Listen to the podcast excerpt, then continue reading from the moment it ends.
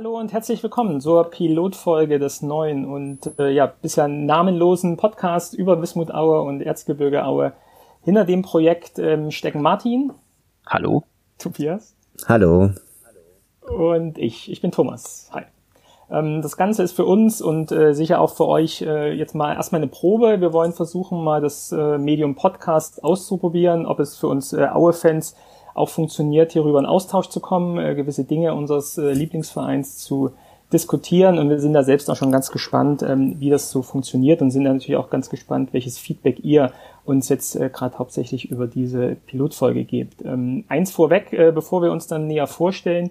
Ihr kennt sicherlich den äh, Steigerfunk von Sören Schneider, ist ja jetzt auch so der erste Podcast, der von wenigen Wochen aktiv geworden ist. Äh, Sören selbst ist ja sehr aktiv und ein bekannter Hund in Aue ähm, kommentiert zum Beispiel beim Blindenradio und hat auch noch eine ganze weitere ähm, eine ganze Menge an weiteren Aktionen im Verein und für den Verein gemacht. Und ich habe mich auch mal im Vorfeld mit ihm einfach abgestimmt und äh, auch etwas diskutiert, ob wir vielleicht unsere Ideen zum Thema Podcast miteinander kombinieren wollen.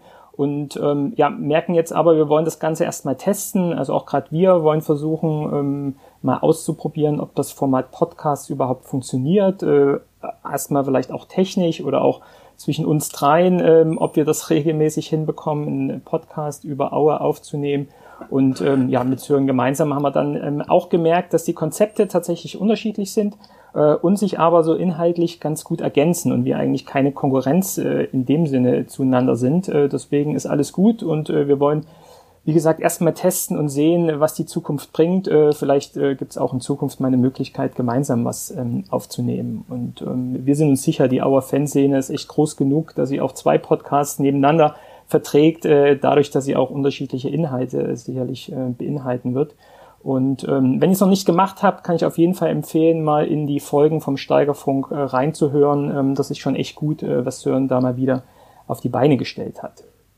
Aber jetzt zu uns. Ähm, vielleicht sollten wir mal ein paar Sätze am Anfang zu uns sagen. Ähm, ja, Jungs, wie das sonst normalerweise auch in Podcasts geschieht. Äh, Martin, wer bist du? Wo kommst du her? Und äh, wie und wieso bist du zum Aue-Fan geworden? Ja, ich bin äh, Martin. Ich komme äh, aus Potsdam. Also ich wohne in Potsdam. Komme aber ursprünglich ähm, aus NRW. Ähm, Region Niederrhein und äh, es ist so ein bisschen so für mich geht, geht so der Satz von Nick Hornby, man sucht den, sich den Verein nicht aus, sondern der Verein äh, sucht dich aus. Also ich bin dann ähm, mehr oder weniger so mit dem Studium reingewachsen, dadurch, dass ich auch ein paar Kontakte hatte, die ähm, regelmäßig nach Aue gefahren sind und mir hat das Stadion sehr gut gefallen. Das, Stadionerlebnis ähm, finde ich schon auch einzigartig, auch im Vergleich zu anderen Vereinen in Deutschland und vielleicht Vereine, wo man früher häufiger war. Aber mein, mein erstes Auerlebnis ist so 2008 gewesen. Zweite Liga damals. Und war das schon der beste Auer-Moment, wo du das erste Mal ähm, ins Erzgebirgsstadion gekommen bist? Oder was war dein bester Auer-Moment?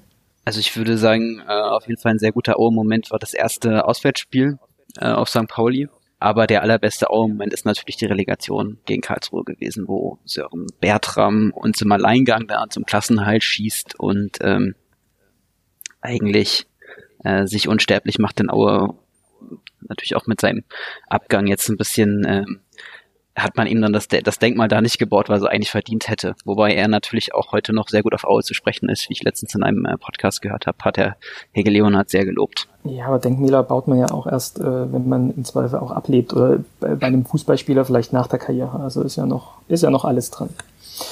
Ja, spannend. Ähm, und St. Pauli-Spiele sind natürlich immer super. Ne? Das muss man natürlich auch äh, dazu sagen. Ähm, ja, der dritte im Bunde, Tobias. Äh, wer bist du? Wo kommst du her? Wann und wie bist du Aue-Fan geworden?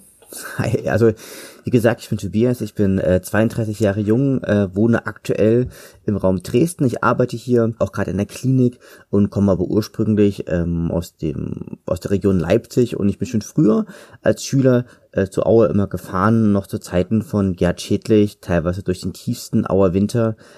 Und der Studium hat mich dann erstmal in den Thüringer und finnischen Raum verschlagen und äh, hat mich dann wieder zurück nach Dresden geführt. Und so richtig fest dazugekommen zu Aue bin ich in der letzten Abschnittssaison 2014, 2015. Das war ein äh, Fiebern, die ganze Halbserie, ganze zweite Halbserie und das Deepage war ein einziges Fieber, ein einziges Auf und Ab und hat da seinen traurigen Höhepunkt ähm, im Heidenheim-Spiel gefunden, wo wir abgestiegen sind. Und ja, was ist mein bester Au-Moment? Ähm, da gibt's irgendwie ganz, ganz viele und da kann ich mich auch ganz schwer festlegen. Also einerseits der Aufstieg die Saison drauf, also 2015, 2016, insbesondere das Spiel in Köln, äh, der Klassenhalt unter Domenico Tedesco, insbesondere dort das Nürnberg-Spiel oder auch natürlich das Relegationsrückspiel gegen, gegen Karlsruhe. Das war ein großartiger Tag. Und ähm, ein Spiel, wo ich aber nicht persönlich im Stadion war, war auch das Aue Frankfurt Spiel und natürlich auch ganz viele Spiele auch gegen Dynamo Dresden. Also es gibt ganz, ganz viele tolle Spiele, in äh, die ich mich bei Aue einfach gerne zurückerinnere. Und ich bin auch wirklich auch sehr gerne im Erzgebirge, weil ich einfach die Stimmung dort mag, weil ich die Menschen dort mag, weil es dort auch egal ist, woher du kommst oder wer du bist, sondern du bist dort einfach ein Teil von Wismund Aue oder von Erzgebirge Aue. Und dieses Underdog sein, das finde ich eigentlich richtig cool und richtig schön. Deswegen komme ich auch immer wieder gerne her. Und äh, das wir ja auch so ein bisschen über den Podcast rüberbringen. Und ähm, ja, liebe Hörer, ihr habt äh, vielleicht schon gehört, ähm, jetzt Potsdam, Dresden. Ähm, ich bin Thomas, äh, geboren und aufgewachsen im Vogtland, ähm, dann umgezogen, äh, elf Jahre in Frankfurt gelebt, jetzt seit sechs Jahren sehr glücklich hier in Hamburg, ähm, Potsdam, Dresden, Hamburg. Es ist tatsächlich eine ja, Zusammensetzung und äh, ja, ihr zwei, äh, wir drei, so gut kennen wir uns tatsächlich auch nicht und äh, haben uns ja über den Fußball kennengelernt und ähm, haben uns regelmäßig geschrieben in WhatsApp-Gruppen und dann auch ab und zu mal bei äh, Auswärtsspielen, auch mal im Heimspiel ähm, getroffen. Aber ich glaube, wir drei, das ist so eine spannende Konstellation, ähm, können tatsächlich auch so mal den Blick von außen auf den Verein legen und das ist eigentlich auch so der Hauptpunkt, äh, was wir im Podcast machen wollen. Einfach so mal etwas von außen äh, vielleicht auch gerade nicht aus dem Erzgebirge heraus ähm, den Verein betrachten, äh, vielleicht auch gewisse Dinge ähm, etwas zu erklären, weil ganz häufig auch in meinem äh, Freundeskreis, Kollegenkreis wird man schon recht häufig auf Aue angesprochen, ähm, ganz, ganz oft positiv, äh, was das für ein toller Verein ist, äh, kleine Stadt, alles, was man ja auch mehrfach jetzt schon gehört hat und was irgendwie ja schon irgendwie ähm, etwas ausgelutscht ist, aber wie der kleine Verein ähm, Erzgebirge Aue sich in der zweiten Liga hält und ähm, die großen Vereine im Osten äh, steigen alle ab. Ähm, Grüße nach Dresden. Äh, und Aue schafft es halt irgendwie Jahr für Jahr dann, sich dann doch zu halten und wenn sie mal absteigen, dann steigen sie sofort wieder auf. Ähm, plus äh, ja die Fanszene, die glaube ich auch so einen ein eigenes, ähm, eigenes Standing hat auch eine eigene Wahrnehmung hat, äh, wenn man zu Auswärtsspielen kommt. Ähm, Gerade hier, ähm, hat es ja vorhin schon gesagt, ich bin, weil ich hier in Hamburg lebe, halt ganz oft bei diesen äh, norddeutschen Spielen dabei und äh, St. Pauli ist halt jedes Jahr irgendwie so ein Highlight, weil sich da ähm, ja irgendwie auch schon da ein paar Freundschaften aufgebaut haben. Ich glaube, jeder von uns, äh, Martin Tobias, waren auch schon im Millanton-Podcast irgendwie eingeladen und haben da die, die Spielvorbetrachtung, Nachbetrachtung mit den ähm, mit den Jungs da gemacht. Ähm, das, ähm, ja, und das wollen wir so ein bisschen hier auf, aufnehmen. Unser Konzept ist dann etwas anders, aber kommen wir gleich dann noch ähm, drauf zu sprechen. Ähm, ja, dann würde ich sagen, auch legen wir los äh, und ähm, zeigen den oder ähm, werden den Hörerinnen und Hörern einfach mal unser Konzept äh, nahebringen.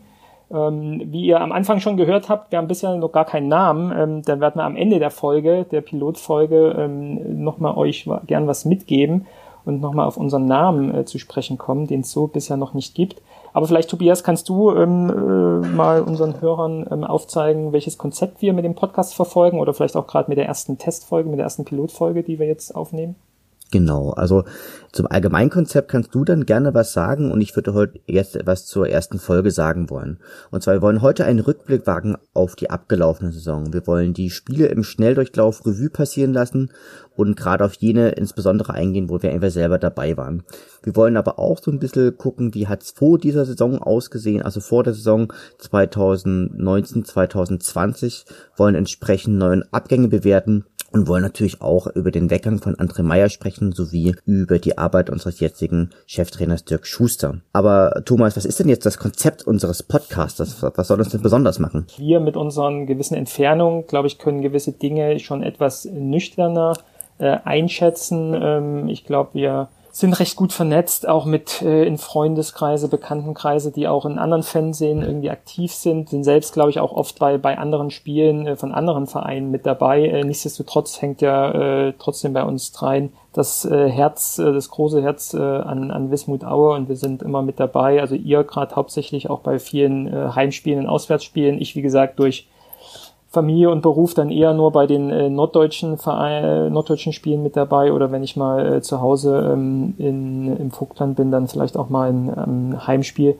Aber wir wollen, ähm, weil ich es vorhin so gesagt hatte, äh, auch für Außenstehende, die vielleicht weniger Kontakt mit dem Verein haben, das Ganze einordnen. Das nicht mal so der Fokus. Also das wollen wir mitmachen und ähm, das ist auch äh, uns wichtig.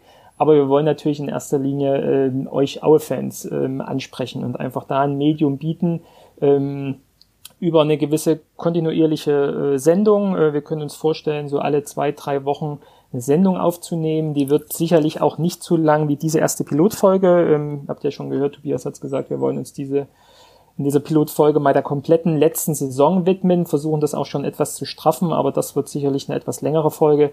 Zukünftig können wir uns gut vorstellen, ähm, über eine halbe Stunde, dreiviertel Stunde, eine Stunde maximal alle, alle drei Wochen ähm, ungefähr mal auf die letzten Spiele zurückzublicken, äh, was ist passiert, ähm, was ist rund um den Verein geschehen, wo waren wir bei Spielen mit dabei und können äh, vor Ort etwas berichten und äh, entsprechend auch dann noch mal einen kleinen Ausblick auf die kommenden Spiele, die dann äh, immer ähm, dann äh, bei uns vor der Tür stehen, um da irgendwie noch mal ein Augenmerk drauf zu legen. Ähm, aber ich würde sagen, äh, Jungs, äh, lasst uns lasst uns loslegen mit dem Saisonrückblick. Ähm, ich habe jetzt gar nicht auf die Uhr geguckt. Wir haben ja schon jetzt gerade die Anfangsrede einige Minuten gebraucht. ähm, aber ähm, Hauptthema heute, Saisonrückblick 2019, äh, 2020. Also ich glaube, unverhohlen eine ganz besondere Saison, äh, natürlich auch während Corona. Ähm, auf der anderen Seite auch für uns als Wismut-Fans eine ganz, äh, ganz tolle und auch sehr zufriedenstellende Saison mit Platz 7. Ähm, das hätte man vor der Saison gar nicht gedacht. Ich habe mir nochmal die Daten rausgesucht, wie wir die Saison 2018 und 19 beendet haben. wer sich noch erinnert, unter ähm, ähm, unter Daniel Meyer haben wir ähm, dort mit Platz 14, ähm, sagen wir mal, um einiges schlechter abgeschnitten als in dieser Saison. Kann mich aber auch noch erinnern, dass wir jetzt ähm, dennoch frühzeitig den Klassenhalt damals äh, gesichert haben, also mussten nicht äh, weder in die Relegation noch irgendwie am letzten Tag zittern. Das hat mit 40 Punkten ähm, dann schon ganz gut geklappt. Ich glaube, am vorletzten Spieltag waren wir dann auf jeden Fall gesichert. Abgestiegen ist äh, ja mit Magdeburg ein großer ostdeutscher Traditionsverein, aber ansonsten noch Duisburg und Ingolstadt in der Relegation dann auch ähm, abgestiegen. Ähm, ich habe es mir noch aufgeschrieben, 32. Spieltag war irgendwie so, so sinnbildlich wie dieses Jahr. 32. Spieltag, äh, drittletzter Spieltag haben wir in Regensburg gespielt und da haben wir äh, vorletzte Saison 3-1 gewonnen. Testrot äh, hat dann eines seiner 15 Tore gemacht, der auch ähm, so gefühlt der, der Mann äh, der Saison 2018 und 19 war. Und wir, denke ich, als Aue-Fans dann auch äh, zufrieden ähm, in die Sommerpause gegangen sind. Äh, zufrieden, weil für uns äh, Aue-Fans ja erstmal immer der Klassenhalt das Wichtigste ist. Das haben wir äh, in dieser Saison auch ähm, gut geschafft mit Platz 14 und sind dann ähm, in die Sommerpause gegangen, die ja immer gekennzeichnet ist von Abgängen und äh, Zugängen. Ähm, diesmal sogar auch eine gewisse, ja, äh, eine gewisse Ergänzung auf der Trainerbank. Ähm, mit äh, dem Bruder von Daniel Meyer, André Meyer, haben wir ein Familienmitglied der Meyers äh, mit in den Verein geholt, der, ähm, ich glaube, vorher in Luckenwalde. Das ist doch eigentlich dein, dein Metier, Martin, oder? Wo war ähm, André Meyer vorher? André Meyer war vorher bei Fürstenwalde. Bei Fürstenwalde. Fürstenwalde ist östlich von Berlin, Luckenwalde ist südlich von Berlin. Es ist sogar ein Geografie-Podcast jetzt hier mit dabei. Ja, wir decken so viele Sachen ab. ähm, genau, ähm, das glaube ich so eine ganz, ganz spannende ähm, äh, Geschichte, dass man hier den Bruder des Chefcoaches, äh, Chefcoaches mit auf die Bank holt.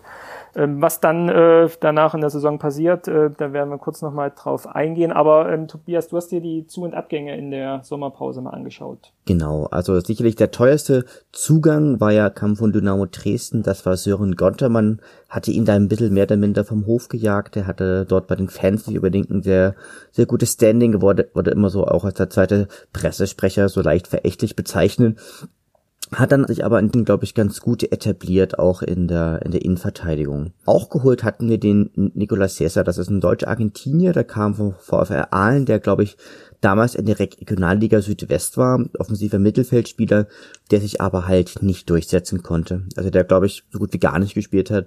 Auch geholt hatten wir den Erik Majetschak äh, von RB Leipzig U19, Und er war aber halt die größte, größte Zeit verletzt und auch schon bei äh, seiner Vorstellung hat man gesagt, das ist eher jemand für die Zukunft, weil er auch erst 19 Jahre alt ist. Ein ganz wichtiger Transfer, den aber praktisch äh, der Präsident selber getätigt hat, das war Marko Mihejovic. Ähm, den haben sie sich von paar PAOK Saloniki geholt und ist für mich auch einer der entscheidenden Spieler der ähm, der Saison hat war es ein unglaublich starker Zweikämpfer hat da unglaublich viel Ordnung unglaublich viel Ruhe äh, reingebracht und ich denke dass wir gerade dem Marko Mihejovic ganz viele Punkte zu verdanken haben und der kam auch glaube ich erst gar nicht erst am Anfang der Saison sondern so ein kleines bisschen später. Dann hat man auch noch geholt den Hikmet Çiftçi, das ist ein Deutsch-Türke, den, haben, äh, den hat Meyer geholt äh, von der Kaderspieler Köln äh, kam von Köln 2 aus der Regionalliga West und ähm, ist dann am Ende halt auch nicht so durchsetzen können, hat den Verein dann ja auch wieder verlassen.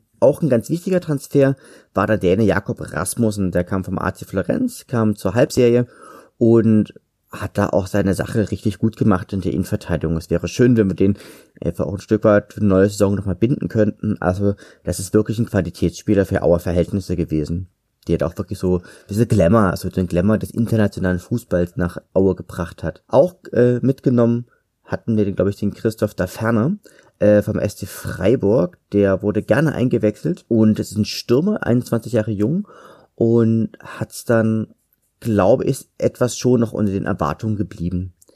Ähm, nicht zu vergessen ist Necas Kuposovic, der ist ein 18-jähriger Stürmer, hat einmal getroffen, wenn ich mich recht entsinne, ähm, ist eine Laie von Roter Stern gewesen und ähm, ja, ist dann aber auch wieder, ja, wenn er aus der, der Auer Versenkung dann halt auch verschwunden. Nicht zu vergessen sind natürlich die Neuzugänge ähm, aus der ähm, alten nämlich der Niklas Jeck und der Paul Horschig, jeweils aus der U19 und natürlich auch der Sascha Hertel, der natürlich äh, wiedergekommen war vom SV Lotte, der aber direkt nach Zwickau weiter verborgt worden ist. Genau, Luke Hemmerich kam auch zurück, aber der ist halt auch direkt dann wieder verkauft worden nach Würzburg. Spannender sind ja eigentlich fast schon die Abgänge, würde ich sagen. Und zwar da, wie gesagt, mit Shifty, der hat uns wieder zur Halbserie verlassen. Äh, Robert Herrmann, das ist ein ganz, ganz spannender Mann, den haben sie, hatten, haben sie zu den Würzburger Kickers ausgeliehen, hat dort eine bombenstarke Drittligasaison gespielt, glaube ich, mit drei Toren und sieben Vorlagen. Und der wird auch wieder zurückkommen und wird sicherlich da auch seinen Platz als äh, linker Außenbahnspieler finden. Genau, endgültig weggegangen ist der Luke Hemmerich und der Maximilian Schlosser, der, der zum VfB Auerbach gegangen ist. Ähm, genau, selbiges gilt natürlich auch für Paul Horschek, der ist auch zum VfB Auerbach gegangen.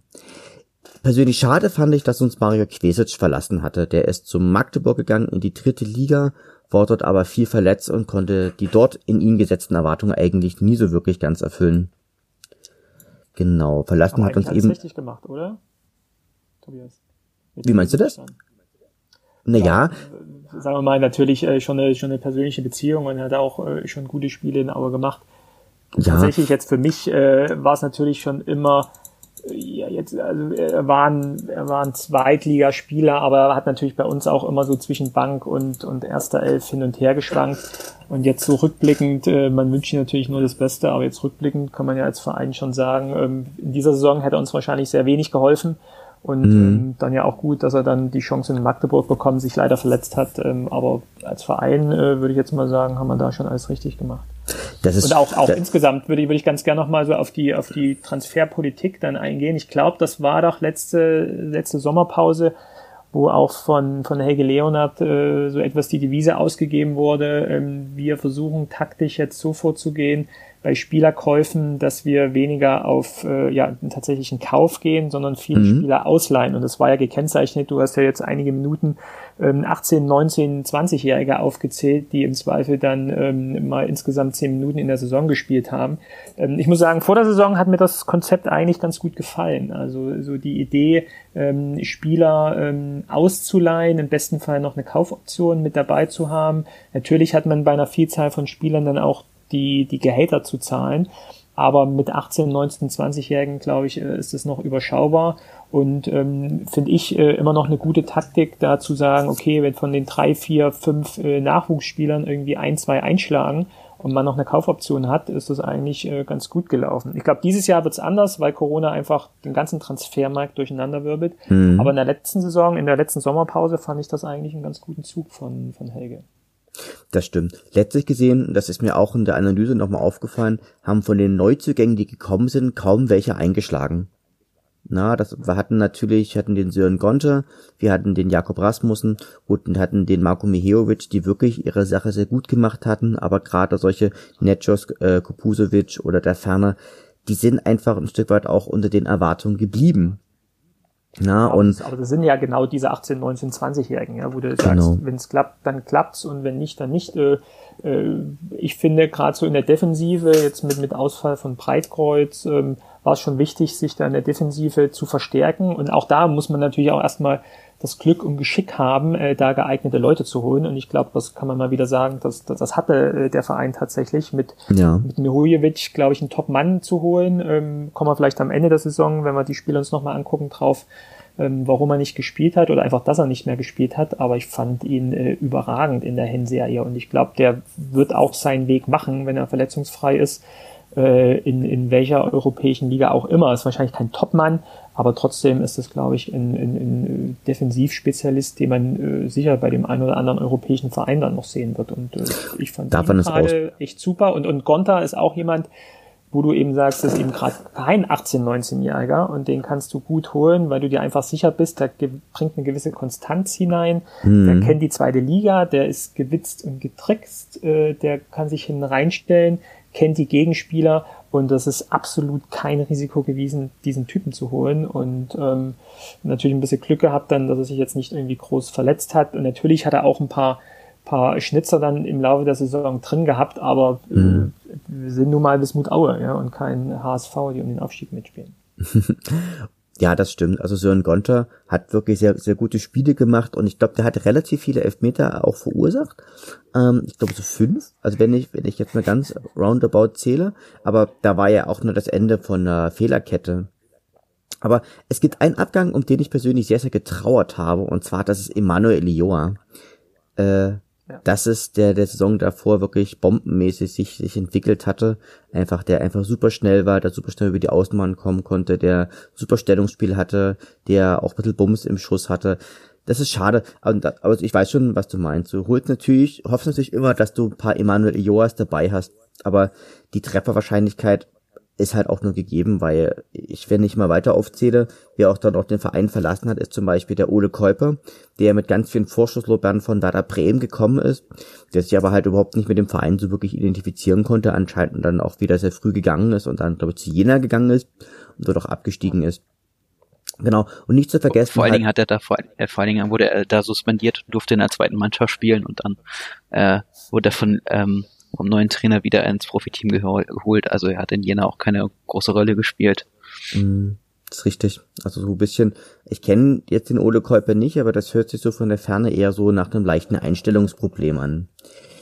Nicht unterschlagen möchte ich übrigens mit den Abgängen noch den Jan Kral, der seine Sache in der Rückrunde in der Saison davor eigentlich ganz gut gemacht hatte.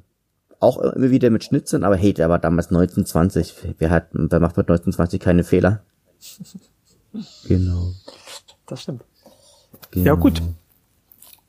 Das heißt aber, also wenn ich mich jetzt nochmal zurückerinnere, ich war recht zufrieden mit dem Transfergeschehen. Ich war gefühlt, oder ich äh, hatte gehofft, dass die Mannschaft gut verstärkt wurde und ähm, habe mich tatsächlich schon wieder sehr auf die neue Saison gefreut.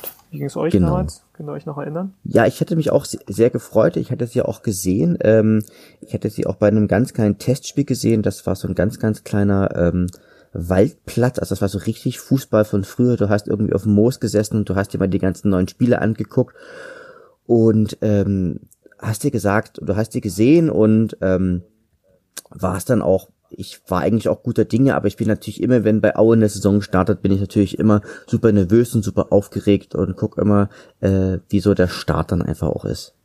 War gegen, gegen Auerbach in Neustadt, oder? Wenn es nach Moosplatz klingt. Nee, das war, das war, das, das war noch kleiner, das war noch kleiner. Also es war das aller, allererste Spiel. Ähm, ich gucke, ich gucke mal ganz kurz nebenbei, also ich recherchiere noch mal ganz kurz nebenbei, wie es war, aber es war, es war eine ganz, ganz ganz, ganz kleiner Platz.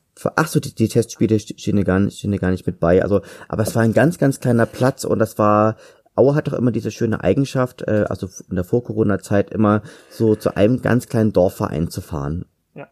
und das, das, dieser Verein hatte gewonnen und dieser, das war wirklich großartig und dann läuft er danach immer noch über, übers Spiel und äh, redet noch, noch mal mit den Spielern, soweit eben möglich ist. Also, und da habe ich sie gesehen und habe gedacht. Blau-Weiß Albernau. Ah, Al äh, Olbernau, genau, in Olbernau. Sehr gut, danke Martin, genau, äh, Olbernau. Und das war, und das war lag wirklich mitten im Wald und das war, und da habe ich die Mannschaft gesehen und habe ich gedacht, okay, das könnte was werden. Wer Olbernau schlägt, der schlägt auch den HSV. Genau. Und bei mir war es so, ich war ähm, im Kott, in Cottbus in der Vorbereitung, habe mir das Spiel bei Energie Cottbus angesehen. Es war so anderthalb tausend Zuschauer, schöner Sommerkick. Ähm, ja, nachdem ich auch das letzte Spiel in Regensburg mir angeguckt hatte, wo dann der Klassenerhalt ja auch klar gemacht wurde und äh, irgendwie so die Saison schön ausgeklungen ist. Also können schon sagen. Wie ging das Spiel gegen Cottbus aus? In Cottbus hat Aue äh, 3 zu 2 gewonnen und äh, ja, es war ein munteres Spiel. Testro hat ein super, super Tor gemacht und ja, aber es war schon also ein bisschen auch sinnbildlich, wie die Saison dann zu erwarten war. Also viel Kampf, ja, aber munter. Genau. Äh, wir schießen, egal wie es ausgeht, wir schießen vorne ein Tor mehr als der Gegner bei uns. Genau. Ja, dann starten wir in der Saison. Also ich habe mal geguckt, Ende Juli ging es damals schon los, Juli 2019. Niemand hätte erwartet, wie die Saison äh, endet und vor allen Dingen, wann sie endet. Ähm, ich glaube 28., 29., ähm, 28. Juli sind wir zum ersten Spiel nach Fürth gefahren. Dann ähm. sag doch mal, wie das Spiel ausging. Nee, ich sag's dir. Aber er hat natürlich gewonnen, das weiß ja jeder, äh, weil es eines der zwei Auswärtssiege war. Ähm, aber ich glaube, du hast das Spiel vorbereitet. Wir haben äh, so die, die Spiele etwas unter uns aufgeteilt.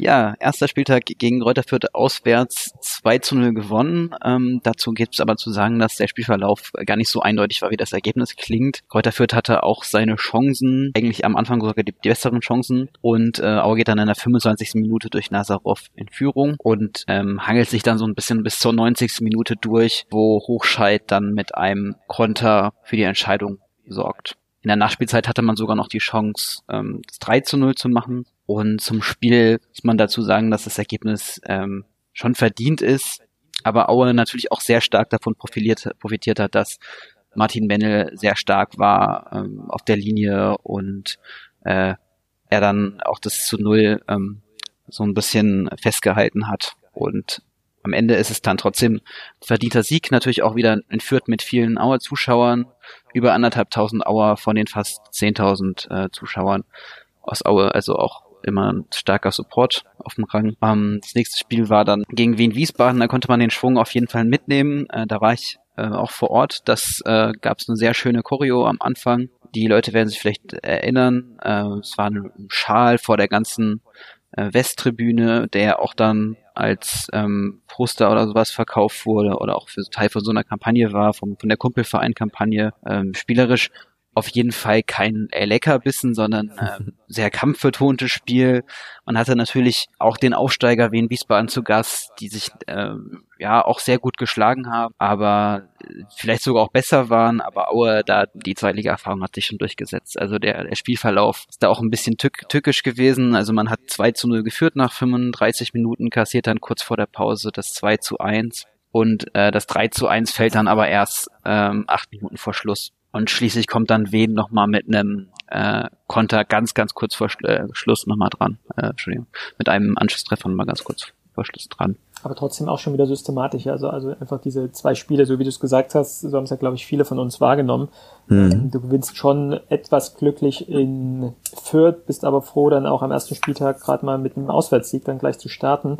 Dann hast du einen Aufsteiger zu Hause, wo du auch auf dem Blatt Papier eher klar gewinnst, aber wenn du dabei warst oder das Spiel gesehen hast, ja. dann eher doch auch jetzt nicht so überzeugend, aber im Endeffekt hast du nach zwei Spielen halt sechs Punkte. Und ich glaube, das macht viel auch mit den Spielern und mit dem Verein insgesamt, auch mit mhm. den Fans, wenn du einfach mit so einem, mit so einem Flow mit zwei Siegen in so eine, in so eine Saison gehst und jetzt ist es vielleicht äh, äh, Küchenpsychologie oder Tobias, du kannst vielleicht dann trotzdem sagen, aber, aber insgesamt glaube ich schon, dass man es vielleicht anhand dieser zwei Spiele vielleicht schon festmachen kann, dass du, mhm. wenn du mhm. merkst am Anfang der Saison, ähm, das läuft irgendwie und selbst wenn du irgendwie spielerisch dann doch ein paar Defizite hast, äh, du mit Einzelspielern ähm, von hinten Mendel bis nach vorn dann irgendwie ähm, Hochscheid, Destro, Krüger, äh, Leute hast, ähm, die super drauf sind, glaube ich, kannst du auf dieser Welle dann einfach schon reiten und man sieht es ja so am, am, am Tabellenverlauf, das kann man jetzt schon mal vorwegnehmen, jetzt keine. Da ähm, ist Aue Zweiter gewesen, genau.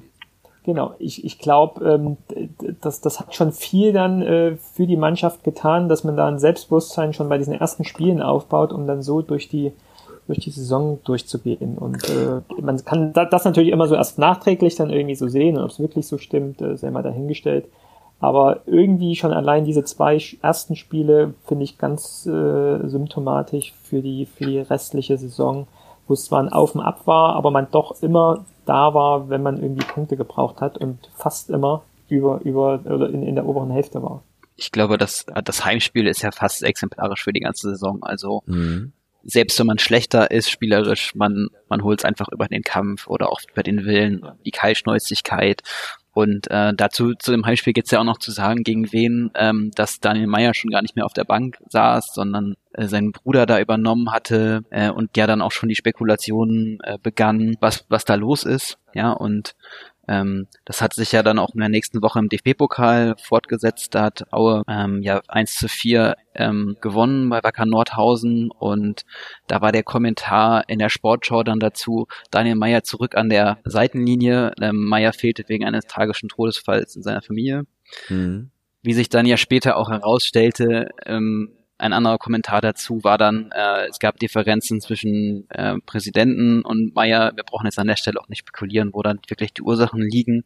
Aber wie auch immer, äh, der Saisonstart war ja schon auch von der Trainerfrage sehr stark überlagert. Genau. Zum, zum Spiel kann man sagen, äh, auch eigentlich ähm, nicht untypisch. Der, der Underdog geht in Führung. In der ersten Halbzeit ist er eigentlich auch besser. Kurz vor der Pause fällt dann der Ausgleich durch Baumgart, der auch einen sehr starken Saisonstart gemacht hat, der Tom Baumgart.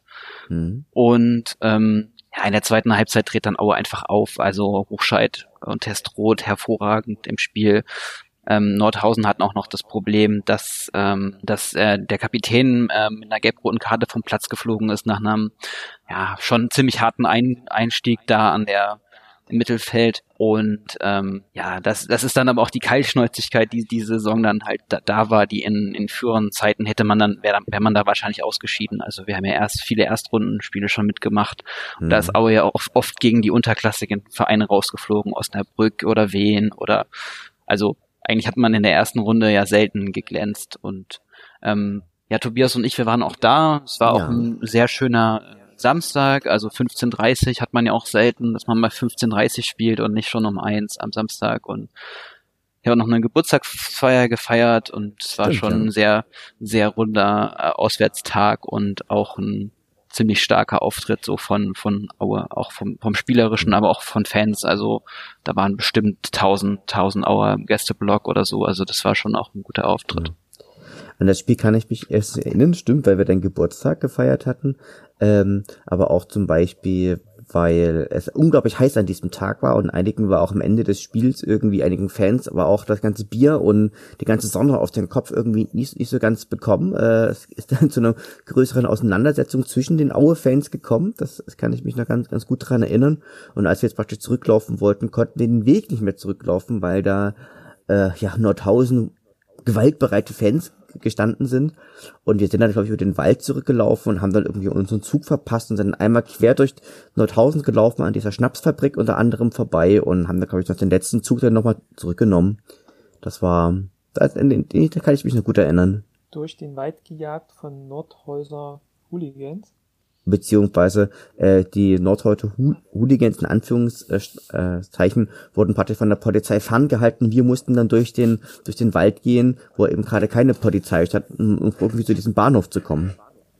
Ja, aber unterm Strich gewonnen, ähm, zwei Siege in der Liga und im Pokal weiter, ähm, alles top. Und dann kann ich mich nur dran erinnern, kommt es jetzt nach dem Spiel, Martin, oder war es jetzt vor dem Spiel, äh, diese Trainerdiskussion, die, die ja schon lief, du hast es ja angesprochen. Sie kommt eigentlich mit dem Spiel. Also ähm, Daniel Meyer ist dann wieder zurück in Bielefeld ja. äh, auf der Bank, saß er dann wieder auf der Bank. Ja. Und äh, wir, wir dachten, ähm, ja, es, es geht auf eine Trennung hinaus. Also mhm ich habe es auch damals dann so äh, geschrieben, ich war auch vor Ort, irgendwie war die Stimmung ein bisschen komisch, weil eigentlich hat man an dem Tag die Chance auf, ein, auf, auf die, an die Tabellenführung zu äh, springen und ähm, trotzdem alles ein bisschen merkwürdig, auch unter dem Eindruck, dass Daniel Meyer dann, dann vielleicht gehen muss. Interessant noch, es war Bielefelds erster Sieg in der Saison, also die haben die ersten beiden Spiele nicht gewonnen. Habe ich ein, zweimal unentschieden gespielt. Und ähm, ja, trotzdem vorm Spiel ähm, schon die Diskussion geführt, also ich jetzt, ob, ob, ähm, ob sie nicht vielleicht dieses Jahr aufsteigen, weil sie waren ja auch schon, hatten schon eine bockstarke Mannschaft und haben jetzt über mehrere Jahre die Mannschaft halt aufgebaut, wie sie sich zusammengestellt hat. Und im Spielverlauf sieht man ja auch Vogelsammer und, und Klos haben natürlich beide auch getroffen. Ja, so ein bisschen das, das geniale Duo im, im Bielefelder Angriff. Ja, zum Spielverlauf gibt es eigentlich relativ wenig zu sagen. Also es gab am Anfang zwei Chancen von Aue, dann geht äh, Arminia halt 2-0 in Führung. 60. Minute, kurz vor Schluss kommt Aue nochmal ran, durch da Ferner, Viertelstunde vor Schluss. Und am Ende gibt's dann nochmal einen selten dämlichen Foul-Elfmeter, der dann ähm, ja den, den zwei Tore Abstand auch wieder herstellt. Klos auf jeden Fall auch Spieler des Spiels. Und wenn man so sagen will, äh, den, den, den typischen oder den, den ja, würde ich ja fast sogar sagen, die beste Mannschaft der Saison, weil sie ja auch Erster geworden sind. Ähm, so klar war es dann tatsächlich gegen uns auch nicht, gerade auswärts. Ne? Dann äh, 76. Minute 2-1, kann ich mich auch mhm. noch erinnern. Da war dann schon natürlich das Spiel auch wieder offen und dann mit einem Foul-Elfmeter das dann doch kurz vor Schluss dann irgendwie zu entscheiden. So überzeugend war das dann von Bielefeld so nicht. Äh, nichtsdestotrotz haben sich ja dann doch etwas die weiteren Saisonverläufe voneinander entfernt, aber ähm, auch da konnte man tatsächlich ja auch eher zufrieden als Aue-Fan rausgehen, zu sagen, also gut, irgendwann verlierst du mal das erste Spiel. ich war sogar eher enttäuscht, muss ich zugeben. Also ich dachte schon so, jetzt muss eigentlich mal dieser Traumstart weitergehen und dann reitet man halt diese Welle und dann war ja auch schon absehbar, oh, nächste Woche spielst du noch gegen Stuttgart und ja, willst jetzt nicht, nicht wieder die nächste Delle haben nach den ersten drei Spielen so und ja, dann. Jetzt ja, dann, also für mich war das fast zu wenig, dass du da nicht einen Punkt holst. Auch wenn Bielefeld natürlich jetzt im, im Nachhinein, also aus der heutigen Perspektive, einen Bomben, eine Bombensaison gespielt hat und ich damals auch schon zum Kollegen, der mit war, gesagt hat, ja, die können dieses Jahr aufsteigen, weil die zweite Liga ist halt einfach ausgeglichen und die da, also ja, Stuttgart und, und HSV sind halt Stuttgart und HSV und da ist ja klar, dass nicht beide das ziehen, ne? Also ja, es, ja. Es, es war ja schon auch um, im Aufstiegsrennen eine ziemlich erwartbare Saison. Also man sieht Martin schon der Fußballexperte und hat vorher gesehen, dass Bielefeld aufsteigen wird. Ja, und das nächste Spiel von, von Aue war dann ja auch gegen Stuttgart und äh, das ist eigentlich äh, ja 0-0. Äh, ja, hervorragendes Ergebnis. Rote Karte für äh, Borna, Borna Sosa ähm, in der 67. Minute. Also hätte man, könnte man jetzt argumentieren, ja, da hätte man vielleicht sogar noch mal eine Überzahl mehr holen können. Aber natürlich, äh, ja, die Gäste hatten 74 Prozent Ballbesitz und Martin Mennel war der beste Spieler. Also das ist äh, wirklich ähm, äh, Auer Beton gewesen gegen VfB Abwehr und ja, Mennel hat auch noch hervorragend gegen Clement zum Beispiel, Philipp Clement, der von Paderborn kam, geklärt und ja, an Chancen gab es jetzt auf Auer Seite nicht viel. Und dazu muss man natürlich auch äh, sagen, dass äh, da schon wieder äh, der nächste Trainer an der Linie stand, nämlich äh, Mark Hensel interimsweise. Und der Sohn hat dann kommentiert, äh, Leonhard lässt erstmal den Trainer austauschen. Nach internen Differenzen mit Daniel Meyer steht bei Mark Hensel an der Linie. So viel zu dem Thema. Mhm. Das heißt, da war Schuster auch noch nicht da beim Stuttgart-Spiel, sondern kam dann erst zum nächsten Spiel, oder? Richtig, äh, Schuster wurde vor dem Spiel bei Holstein Kiel vorgestellt. Holstein Kiel, das Spiel endete 1-1. Dazu muss man äh, zum Spielverlauf aber eigentlich sagen, da war das 1 zu 1 ein bisschen zu wenig, weil Aue hat äh, nach der äh, Halbzeit die Führung erzielt. Nazarov hat dann noch einen Elfmeter verschossen in der 54. Minute. Dann kassierst du eine Viertelstunde vor Schluss den Ausgleich und machst noch in der letzten Minute der Nachspielzeit noch ein Abseitstor und ja, wo dann der Videoassistent das abpfeift und sonst wäre es natürlich nochmal ein, äh, noch mal ein besserer Saisonstart oder noch, noch ein besserer Einstand für die Schuster gewesen. Ja. Weil man aber auch sagen muss, dass Iloa äh, in der 60. Minute den Innenpfosten trifft und Kiel auch, also auch einige Chancen hatte und das 1-1 dann wahrscheinlich unterm Strich schon in Ordnung geht. Ja, kann ich mich äh, auch noch ganz gut erinnern, weil das mich schon äh, doppelt genervt hat. A, weil man äh, tatsächlich drauf und dran war, auch in Kiel zu gewinnen und dann sich mhm. wirklich echt äh, obendran äh, festzubeißen. Und zum anderen ähm, dass ich bei dem Spiel äh, leider nicht dabei war, obwohl es jetzt in Kiel äh, war und ähm, ich ja äh, aber leider so nicht hinfahren konnte, auch mit dem Hinblick, da kommen ja einige andere ähm, Spiele hier in Norddeutschland noch auf äh, mich zu, was dann vielleicht in der Rückrunde dann so auch nicht mehr der Fall war. Ähm, jetzt rückblickend ähm, echt ärgerlich, dass ich da nicht mit dabei war. Ähm, ich glaube, Martin, du findest ja das, das Stadion nicht so dolle und aktuell wird es ja auch umgebaut. Ähm, ich kenne Kiel so ganz gut, also von der Stadt her. Ähm, war da oft auch äh, unterwegs und habe auch ein paar Freunde und auch schon im Stadion mit denen gewesen. Ich finde Kiel immer so ganz cool, so mit mit äh, Ostsee-Atmosphäre und äh, ja so ein bisschen Touri-Atmosphäre. Ähm, finde ich immer irgendwie ganz ganz nett, aber auch in meiner Sozialisation, wo ich ja nicht so viele Spiele tatsächlich besuchen kann. Tobias, warst du schon mal in Kiel? Ja, ich war auch schon mal in Kiel und zwar in der Saison davor, äh, als, glaube ich, Kakota Alua irgendwie binnen von zwei Minuten dann ist, also erst das 2 zu 1 oder, nee, genau, das 2 zu 1 ja. und dann später das 2 zu 2 mal. Und da kann ich mich noch gut dran erinnern, dass, weil die Gästetribüne einfach so ganz furchtbar ist und du irgendwie komplett im Regen stehst und komplett im Wind stehst und auch, auch kein Dach damals hattest und das war so eine, das fand er das immer super, super unangenehm in Kiel, obwohl Kiel an für sich ja. eine, eine schöne Stadt ist.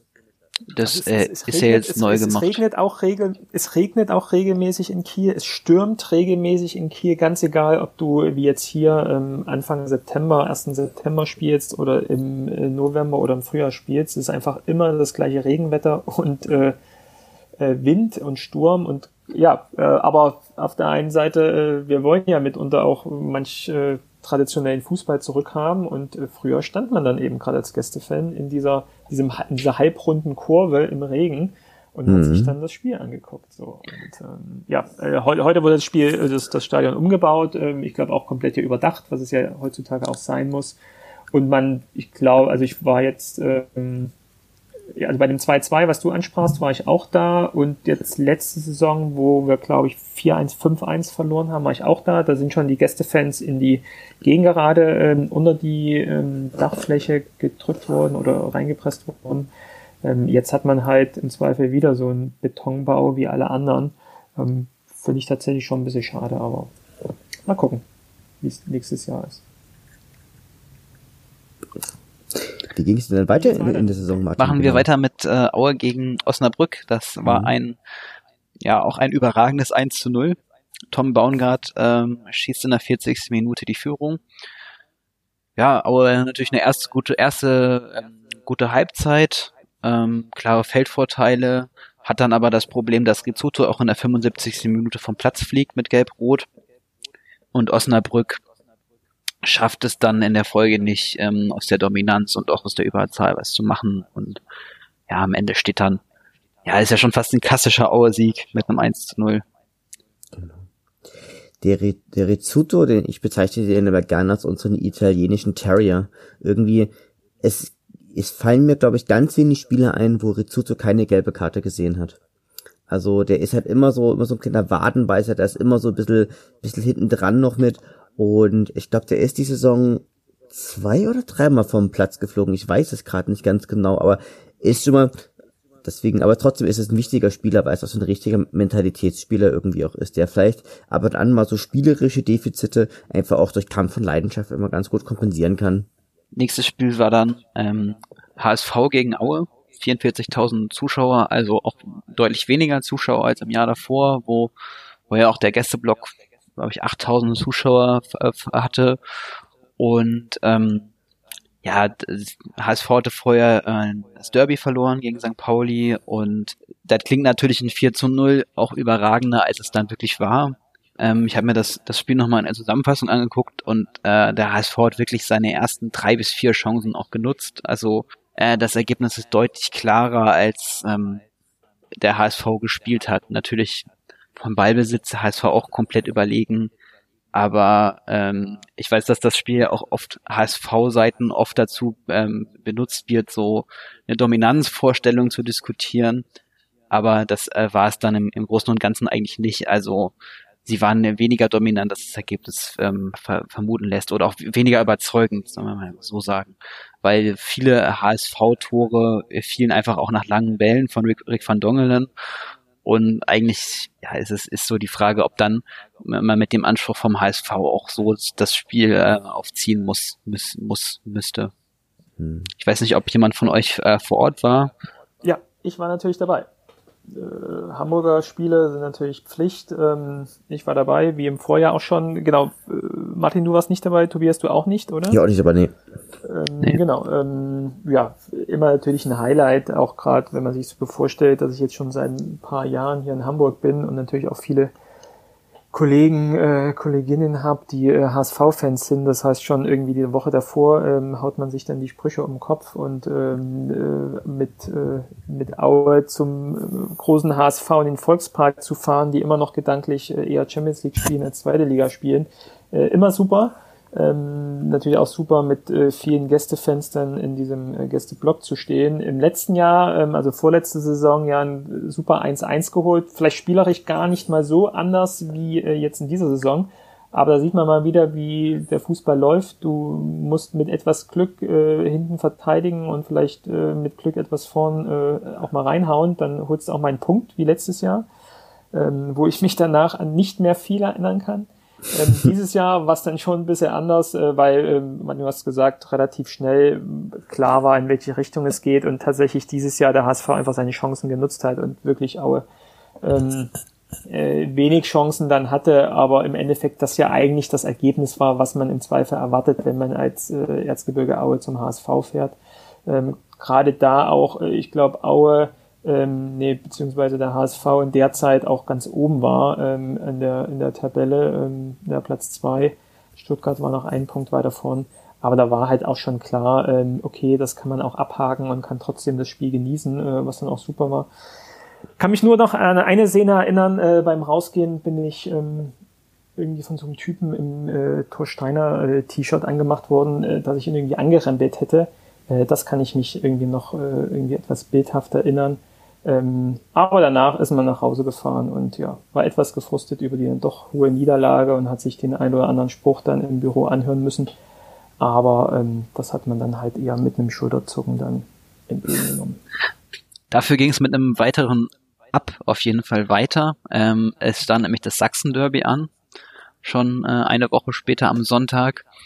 Äh, Dynamo Dresden geht früh in Führung mit äh, durch Kone Kone äh, hat schon seinen fünften Treffer äh, erzielt am achten Spieltag und äh, hätte auch fast noch ein zweites äh, Tor erzielt. Also Dynamo zu der Zeit auf jeden Fall noch top in Form. Also gar nicht mhm. absehbar, dass sie irgendwie so, so tief in den Schlamassel reinrutschen. 100. Äh, Zweitligasieg von Aue und natürlich mit dem 4-1 äh, ein prestigeträchtiger Sieg. Also vom Spielverlauf, äh, ähm, Nazarov äh, macht das 1-1 durch einen Elfmeter. Kurz vor der Halbzeit äh, gibt von Nazarov das 2 zu 1. Ähm, in der Nachspielzeit von Testro, auch Testro, auch äh, ehemaliger Dynamo, ähm, durch den Kopfball das 3 zu 1 und Testrot hat dann auch ähm, den Deckel drauf gemacht mit dem 4 zu 1 in der 70. Minute. Und ich glaube, das war spielerisch auf jeden Fall eines der besten Spiele von Aue in den letzten Jahren. Aber auch von Dynamo. Also wir haben ja schon viele Derbys gesehen, die sehr kampfbetont waren, die eigentlich auch spielerisch schlecht waren. Und ähm, ja, also schon auch ähm, in der Klarheit trotzdem verwunderlich, weil Dynamo viel Ballbesitz hatte. Mhm. Und ähm, natürlich, ich war auch im Stadion, die Stimmung, die war Weltklasse. Also ich glaube, diese Saison, wie es ähm, in der Hinrunde kein stimmungsvolleres Spiel gegeben haben. Ich weiß nicht, ob es das stimmungsvollste äh, Spiel der ganzen Saison ist. Ja, gibt ja noch die Überraschung in der Rückrunde. Aber ähm, ich denke, das ist auf jeden Fall eines der besten Saisonspiele von Aue gewesen. Da möchte ich aber schon noch ein Stück weit ja, auch kurz, kurz einhaken, dass, dass man praktisch ähm, Dresden halt auch ein berechtigtes Tor auch aberkannt hat. Das muss man fairerweise auch dazu sagen. Ähm, das bedeutet, ich glaube, das war durch Hartmann und das da war ja durch Video Assist Referee ist das aberkannt worden. Keiner weiß so wirklich warum. Und das hätte dann auch nochmal eine andere Wendung nehmen können. Und für mich ist es, glaube ich, ich, wenn ich mich nur mit Dresdner Kollegen unterhalte, auch so ein bisschen auch so der Wendepunkt für, für Dresden gewesen, weil es ab diesem Spiel kontinuierlich bergab gegangen ist aber trotzdem auch wichtig für uns war nicht in der Vorsaison, ähm, dass Dynamo bei uns gerade in der Rückserie im Frühjahr sozusagen 2019 auch 4-1 bei uns gewonnen hatte. Richtig, das war so ein äh, Spiel unter der Woche. Genau. Genau, genau deswegen, äh, genau, ich glaube so, so ein Montagabendspiel, ne? Ähm, deswegen fand ich es halt auch äh, ganz wichtig, so irgendwie in der Höhe einfach nochmal so ein Zeichen zu setzen. Ähm, das war eine einmalige Sache und äh, wir schießen euch hier aus dem er äh, Gebirge raus. Ja, ähm, vielleicht kurze Zusammenfassung. Wir sind in dem Moment, achter Spieltag, Platz 4 und einem Punkt hinter Platz 3, den Bielefeld einnimmt. Also tatsächlich immer noch oben dran und äh, kann mich noch an die Diskussion erinnern. Äh, Aufstieg, was macht, äh, was macht es aus dem Verein, wenn tatsächlich Auer aufsteigen sollte diese Saison? Ich glaube, die Diskussion von uns hat, hat jeder irgendwie geführt und äh, keiner konnte sich irgendwie tatsächlich nicht vorstellen. Deswegen konnte man auch gut und gerne die Diskussion führen. Ähm, weil man wusste irgendwie, das zieht man nicht durch. Und, aber, aber wir sind am neunten Spieltag. Es folgte ja der nächste Dämpfer ähm, mit einem 2 zu 2 in Sandhausen, wo man äh, früh in, in Führung geht durch ein Eigentor und äh, Sandhausen gleicht dann in der 16. Minute aus, führt dann nach der 26. Minute und hat eigentlich zwischen der 30. und 60. Minute so viele Chancen, dass sie da aufs 3-1, 4-1 drängen müssen. Und Mennel hält dann, ähm, ja, manchmal schon über, also hält dann mehrmals überragend, ähm, reaktionsschnell und, und hält auch da im Spiel. Und am Ende kommt es durch einen bisschen schmeichelhaften Elfmeter dann von Testroth zum 2 zu 2. Ich glaube, äh, moralisch äh, für Sandhausen auch äh, erfolgreich, also auch, äh, auch ein guter Punkt, natürlich, weil sie vorher nicht so erfolgreich gespielt haben, aber eigentlich auch zu wenig. Also aus Sandhäuser Sicht und aus Auer Sicht ist man da mit einem Punkt auf jeden Fall sehr gut bedient. Aber da sieht man mal wieder, also ich mache es dann immer echt immer fest an so einer Psyche, was eine Mannschaft so in den letzten Wochen erlebt hat. Dadurch, dass sie einfach auf dieser Erfolgswelle schwamm, ähm, ist es einfach äh, so, dass man solche Punkte dann einfach holt. Also die holst du nur, wenn du einfach äh, so eine Motivation aus den letzten Spielen hast, äh, dass du, dass dir ganz egal ist, wie der Gegner äh, dich anrennt und vielleicht auch überrennt, wenn du weißt, äh, du hast immer noch gute Spieler vorn, die mal ein Ding reinhauen und du hast mit äh, Martin Menne hinten in Torwart, der ja, das kann man ja auch schon vorwegnehmen, eine überragende Saison ähm, spielt und am Ende sprechen wir auch nochmal über den Spieler der Saison, wo man glaube ich auch an ihm äh, nicht vorbeikommt.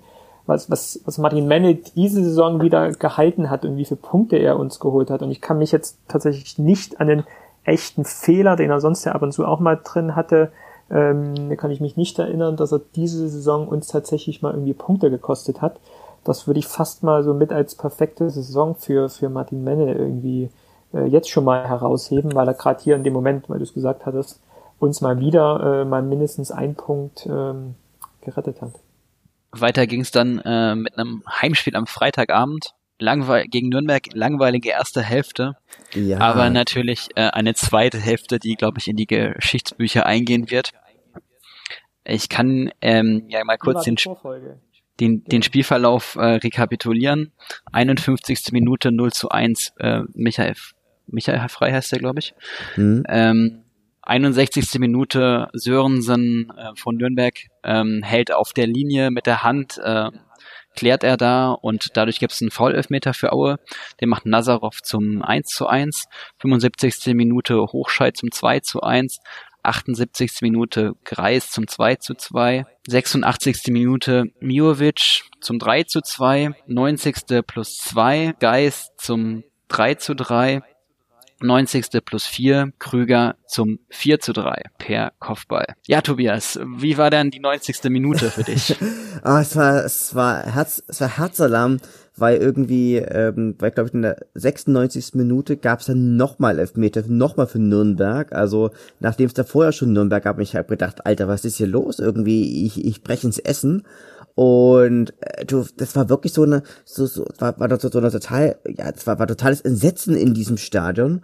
Und dann läuft er frei, glaube ich, an und Martin Mendel hält das Ding. Und ich weiß nicht, wer früher von euch den, den Fußballmanager gespielt hat in diesem Textmodus.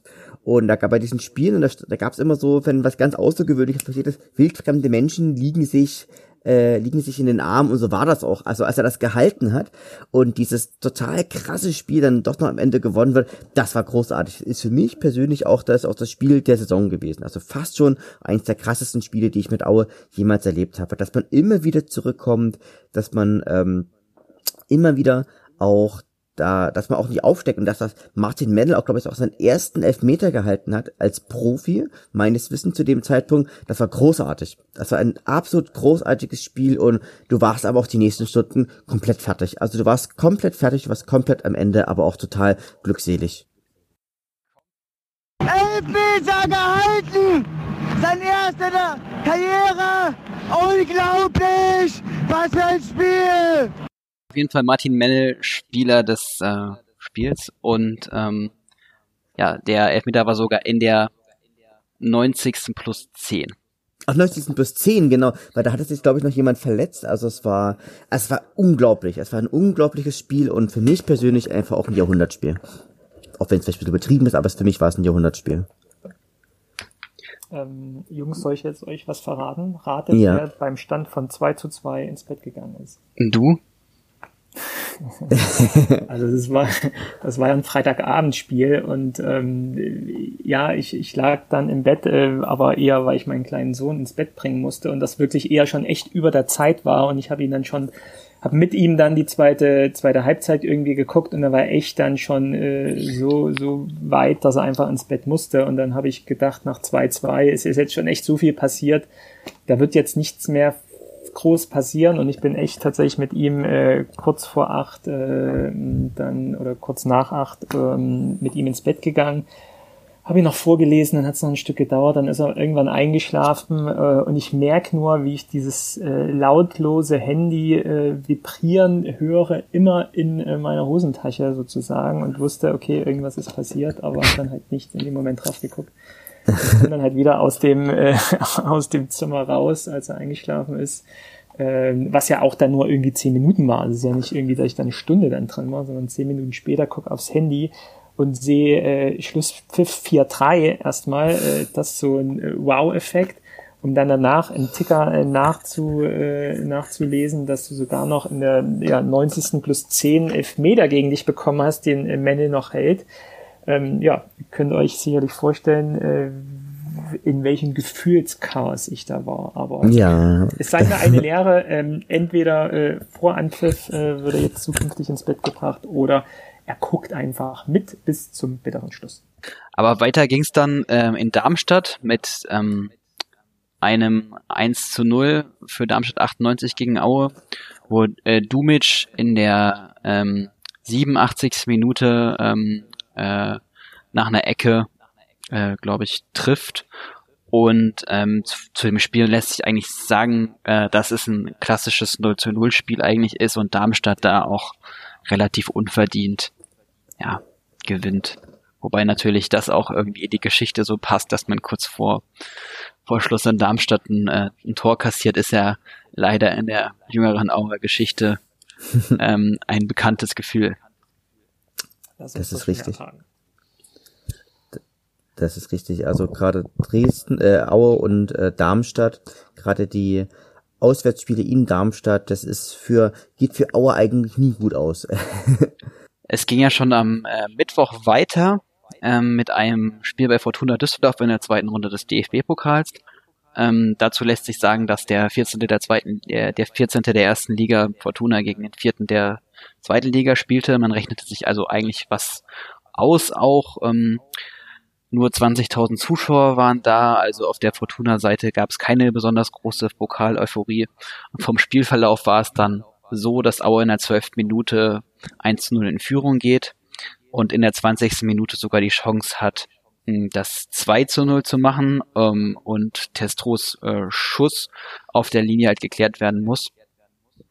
Kurz vor der Pause gibt es einen schmeichelhaften Elfmeter für Fortuna Düsseldorf, den äh, Ruben Hennings dann verwandelt und ähm, schließlich ähm, in der 75. Minute das 2 zu 1 durch Adams. Und äh, dazu lässt sich sagen, dass äh, weder Fortuna ähm, noch Aue besonders viel spielerischen Esprit hatten.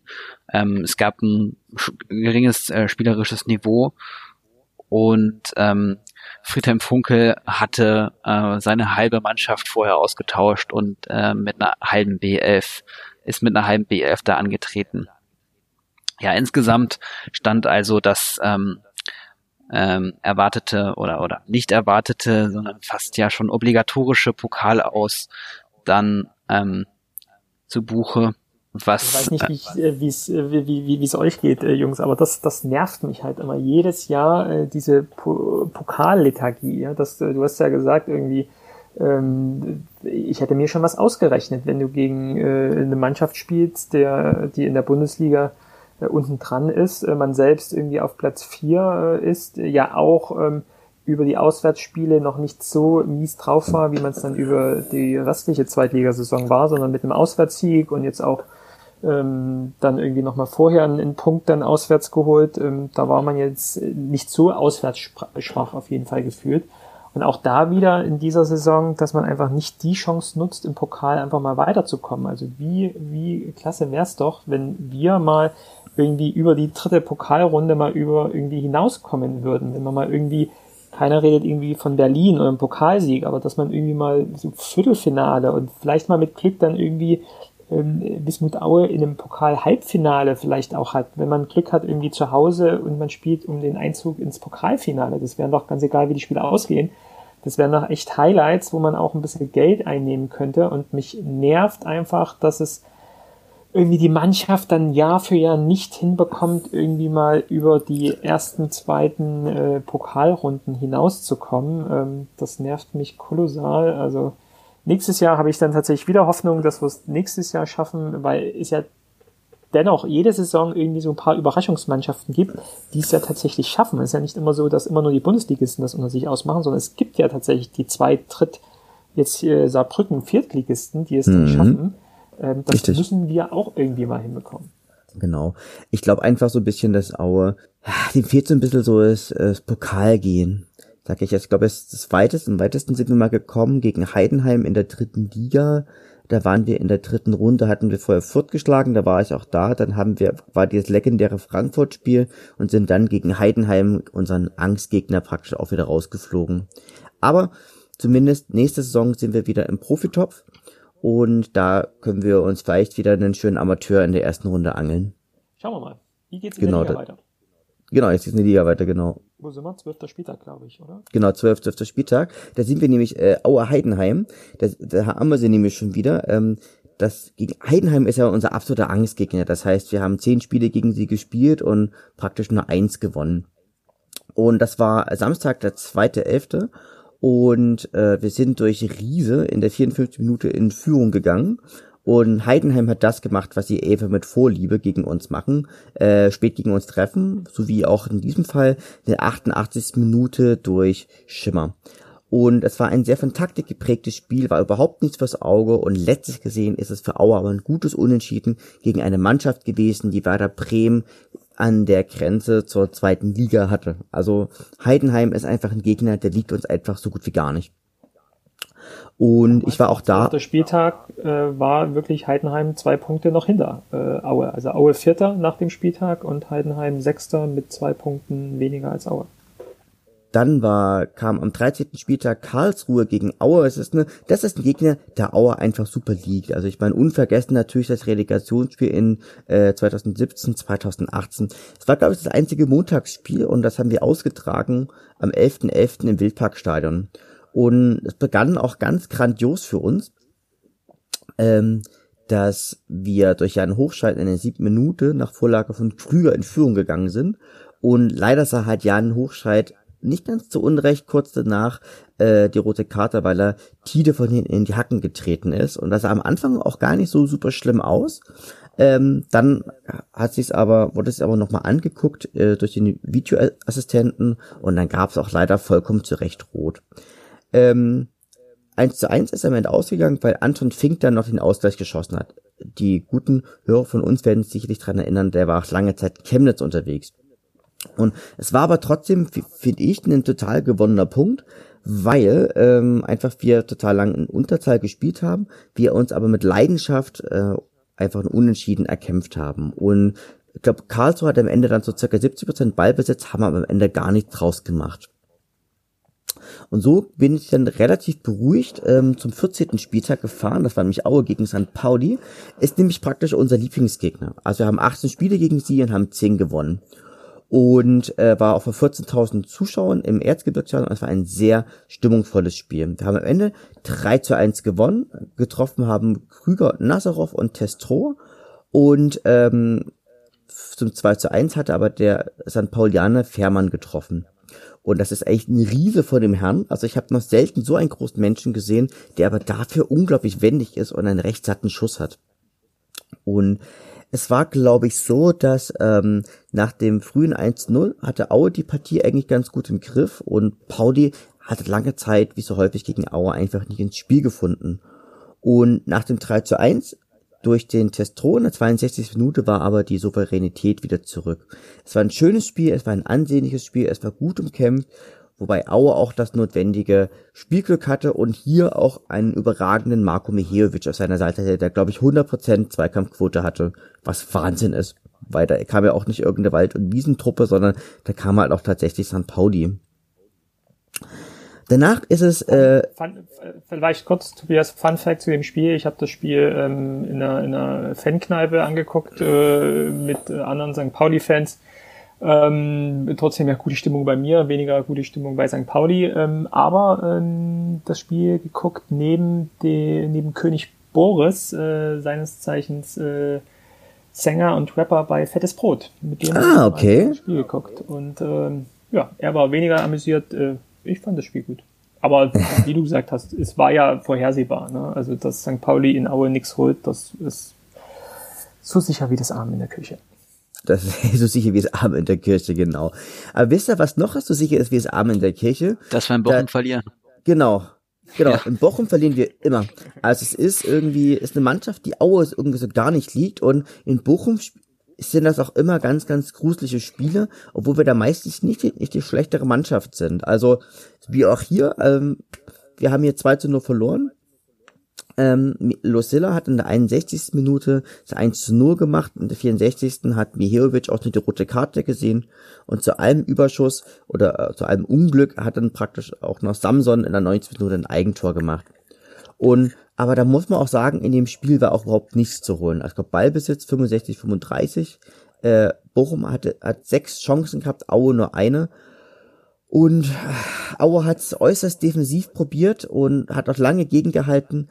Aber Bochum hatte da auch, glaube ich, die erste entscheidende Lücke durch den ehemaligen Dresdner Lucilla genutzt. Und Aue war einfach nicht in der Lage, hier Bochum ernsthaft in Gefahr zu bringen es war leider ein typisches Auer Auswärtsspiel eben. Ich, ich fand es gar nicht so schlecht, wie Echt? die Zahlen waren. Ich war ja auch im Stadion und mhm. es war schon spannend. Also auch so, dass man gedacht hat, ja, wenn man äh, hinten sicher steht, dann, dann fährt man vielleicht irgendwann mal den Konter zum 1 zu 0. Aber so gerade diese, Kon diese Kontertore auswärts haben uns schon, schon gefehlt, dass man auch mal dann sich befreit und dann mal auch unverdient meinetwegen in Führung geht. Und klar, vom Ergebnis ist es total erwartbar und 2 zu 0 geht auch völlig in Ordnung. Auch wenn der Spielverlauf natürlich wieder kurios ist, dass du in der Nachspielzeit noch das 2-0 kassierst, aber also Bochum hat sich da auch kein Bein ausgerissen. Also, aber am Ende ist es, das, das sind die typischen Bochumer Spiele, man verliert da immer dämlich, also selten dämlich, oft auch in der Nachspielzeit noch den Ausgleich oder das, ja, das Spiel verloren. Also Bochum war ich jetzt die letzten sechs Spiele oder so in Folge, das war jedes Mal ein Krampf. Und ich glaube, ich kann mich noch an den letzten Auswärtssieg erinnern, der war 2013 oder so, wo Nickenich, ja, Tobias ja. Nickenich noch äh, uns da zum Sieg köpft. Das ist in der Tat schon eine ganze Weile her. Aber für die nächste Saison habe ich mir auch vorgenommen, auch mal wieder nach Bochum zu fahren. Also in Bochum, das ist ein Stadion, wo ich noch nie war und so, der Ruhrpott hat ja auch immer so seinen Reiz. Auf jeden Fall legendär mit der mit der Grönemeyer-Hymne und ähm, so die Atmosphäre in der Innenstadt äh, als Stadion und auch Bochum. Äh, auch eine, eine schöne Stadt, auch wenn das immer äh, ja gegenteilig viel behauptet wird, dass es heruntergekommen sei. Es ist schon eine sehr schöne Ausgehstadt. Eine, das hat und, wahrscheinlich so den, so den Ruhrpott-Charme. und, äh, und allein des Stadions wegen, ja. Also das ist echt nochmal echt ein super, super Stadion, sollte man auf jeden Fall mal gesehen haben, ja. Genau.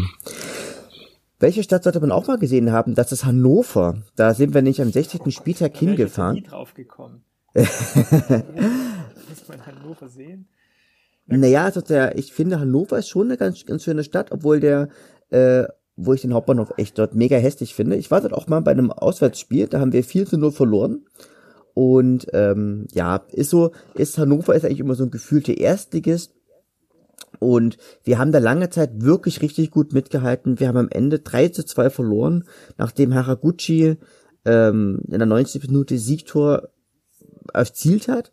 Und das war auch so ein Spiel, wo man so auch so gedacht hat, Mensch, ähm, hier kannst du einen Punkt mitnehmen, hier hältst du gut mit. Und hier hat übrigens auch Jean-Patrick Strauß sein einziges Saisontor geschossen. Und Baccalords hat auch zweimal getroffen, einmal äh, für Aue und einmal gegen Aue.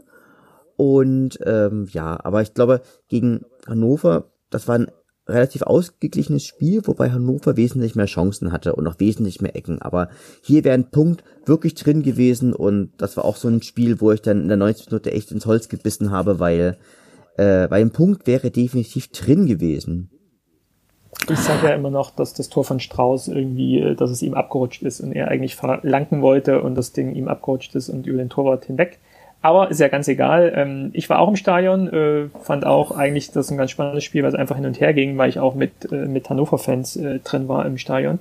Und das mhm. natürlich äh, auch ganz super war, auch für uns, äh, weil wir einfach zweimal geführt haben ähm, bei einem ähm, oder bei, bei Hannover 96, die ja auch gefühlt eigentlich um den Aufstieg mitspielen wollten und ja, ähm, ja vorher auch noch ähm, abgestiegen sind. Mhm. Ähm, gute, gute, gutes Spiel, ähm, ähm, gute ähm, ja, Fernsehen beziehungsweise auch äh, gute Stimmung, aber dann leider, wie du es gesagt hast, am Ende mit dem mit dem schlechten äh, Ende für uns. Und ich guck gerade mal, ähm, ich glaube, das war, war das jetzt fast das erste Spiel oder die ersten zwei Spiele, die man hintereinander sogar verloren hat, weil wir dadurch auch auf Platz sieben äh, nämlich mal abgerutscht sind. Ähm, mhm. Wenn man sich anguckt, ähm, die Spieltage vorher immer so Platz vier, vier, fünf, vier, also immer tatsächlich sehr eng an dem Relegationsplatz dran. Das war jetzt mal mit Bochum und Hannover, natürlich auch zwei Auswärtsspiele hintereinander, mal ähm, mit den zwei Niederlagen, ähm, wo man so eine ja, kleine Niederlagenserie hatte ähm, und dadurch auch mal etwas abgerutscht ist in der Tabelle. Genau. Aber ich das glaub, sollte sich auch schon wieder ändern dann zum nächsten Spieltag. Genau, dann kam nämlich Regensburg ins schöne Aue am 17. Spieltag und Regensburg ist neben St. Pauli auch einfach der nächste Lieblingsgegner. Ähm, es ist gefühlt, egal wie schlecht es gerade für Aue läuft, Regensburg leistet immer gerne Aufbauhilfe. Also bei zehn Spielen haben wir sechsmal gewonnen und nur eins verloren. Es war ein schönes Freitagsspiel. Ich war auch wieder da und getroffen hat ein gewisser Sören Gonter und äh, der einfach hinten alles dicht gehalten hat, vorne getroffen hat und Aue hätte das Ding wesentlich höher gewinnen können. Es gab irgendwie drei Alu-Treffer und obwohl drei Alu-Treffer, aber Aue hatte wesentlich mehr Chancen, 6 zu 4, obwohl sie weniger Ballbesitz hatten.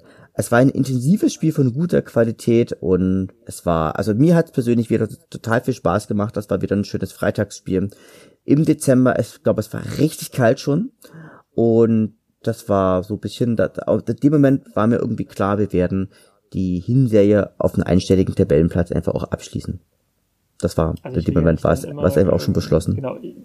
Ich will ja den Erfolg der Mannschaft dann in der letzten Saison nicht so mindern, wenn ich sozusagen von Glück am Anfang spreche und das hat sich dann über die Saison hinausgezogen, aber dennoch möchte ich hier gerne mal festhalten, ähm, weil es mir jetzt auch, äh, wenn ihr so die Spiele vorstellt, ähm, mir so ein bisschen klar wird, äh, wir hatten echt auch Glück mit dem Spielplan. Ne? Wenn man immer, ähm, man sieht hier, ähm, wir hatten mal so Spiele, die du dann einfach verlierst, wie die wir einfach immer verlieren, äh, mhm. Äh, wie jetzt in Bochum oder gegen Heidenheim, wo wir nicht gut aussehen, ähm, wo wir zu Hause nur einen Punkt holen. Und ähm, so, so Tabellen, äh, von der Tabellensituation her, immer wenn wir mal so einknicken, hat man dann einfach nach Spielplan am nächsten Spieltag einen Gegner, im besten Fall zu Hause, wie jetzt hier zum Beispiel äh, St. Pauli oder jetzt wieder Regensburg, wo du sagst, das sind Gegner, die, die liegen Aue und du holst mhm. dann einfach auch da wieder drei Punkte. Die musst du erstmal holen. Das heißt, äh, natürlich äh, Riesenrespekt vor der, vor der Mannschaft und dass das auch so immer gezogen hat. Aber der Spielplan war echt auch schon in diesem Jahr echt äh, so wie gemacht für uns, weil immer mhm. einfach äh, auf einen auf einen Down äh, du äh, ja jetzt hier gerade in der Hinserie ein Heimspiel gegen einen schwachen Gegner hattest, der dir noch liegt und du einfach immer gut deine Punkte sammeln konntest. Also echt gut. Genau. Also ein Stück weit, der Spielplan war uns einfach auch gelegen, aber auch unsere wahnsinnige Heimstärke. Also gerade in der Hinserie hatte kein Gegner in Aue was zu lachen. Und das hat letztlich auch das Fundament für den sicheren Klassenhalt am Ende gelegt. Und wir haben die Hinrunde damit beendet, ne? mit dem Spiel äh, zu Hause gegen Regensburg, 17. Spieltag. Die, wir haben noch ein Spiel, kommt ja gleich noch vor Weihnachten, aber man kann ja mal resümieren, äh, nach 17 Spieltagen, nach der Hinserie 26 Punkte, ein Tor im Plus. Ähm, das ist jetzt nicht zu dolle, aber das ist ja ganz egal. Man hat 26 Punkte und ist auf Platz 6. Vier Punkte auf den Relegationsplatz, wenn man darauf schielt und zehn Punkte auf den Relegationsplatz nach unten, den damals auch schon Nürnberg innehatte. Also Dresden letzter, Wiesbach, ganz witzig zur, Hin äh, zur Hinserie. Äh, nach Ende der Hinserie äh, Dresden letzter, Wiesbaden 17. Äh, Nürnberg 16. Genau das mhm. Ergebnis, was am Ende auch rauskommt. Richtig, genau. Da hätte man Corona auch weglassen können. man hätte, man hätte die Spiele nicht mehr austragen müssen. Na. Egal. Aber zu dem Punkt kommen wir ja noch.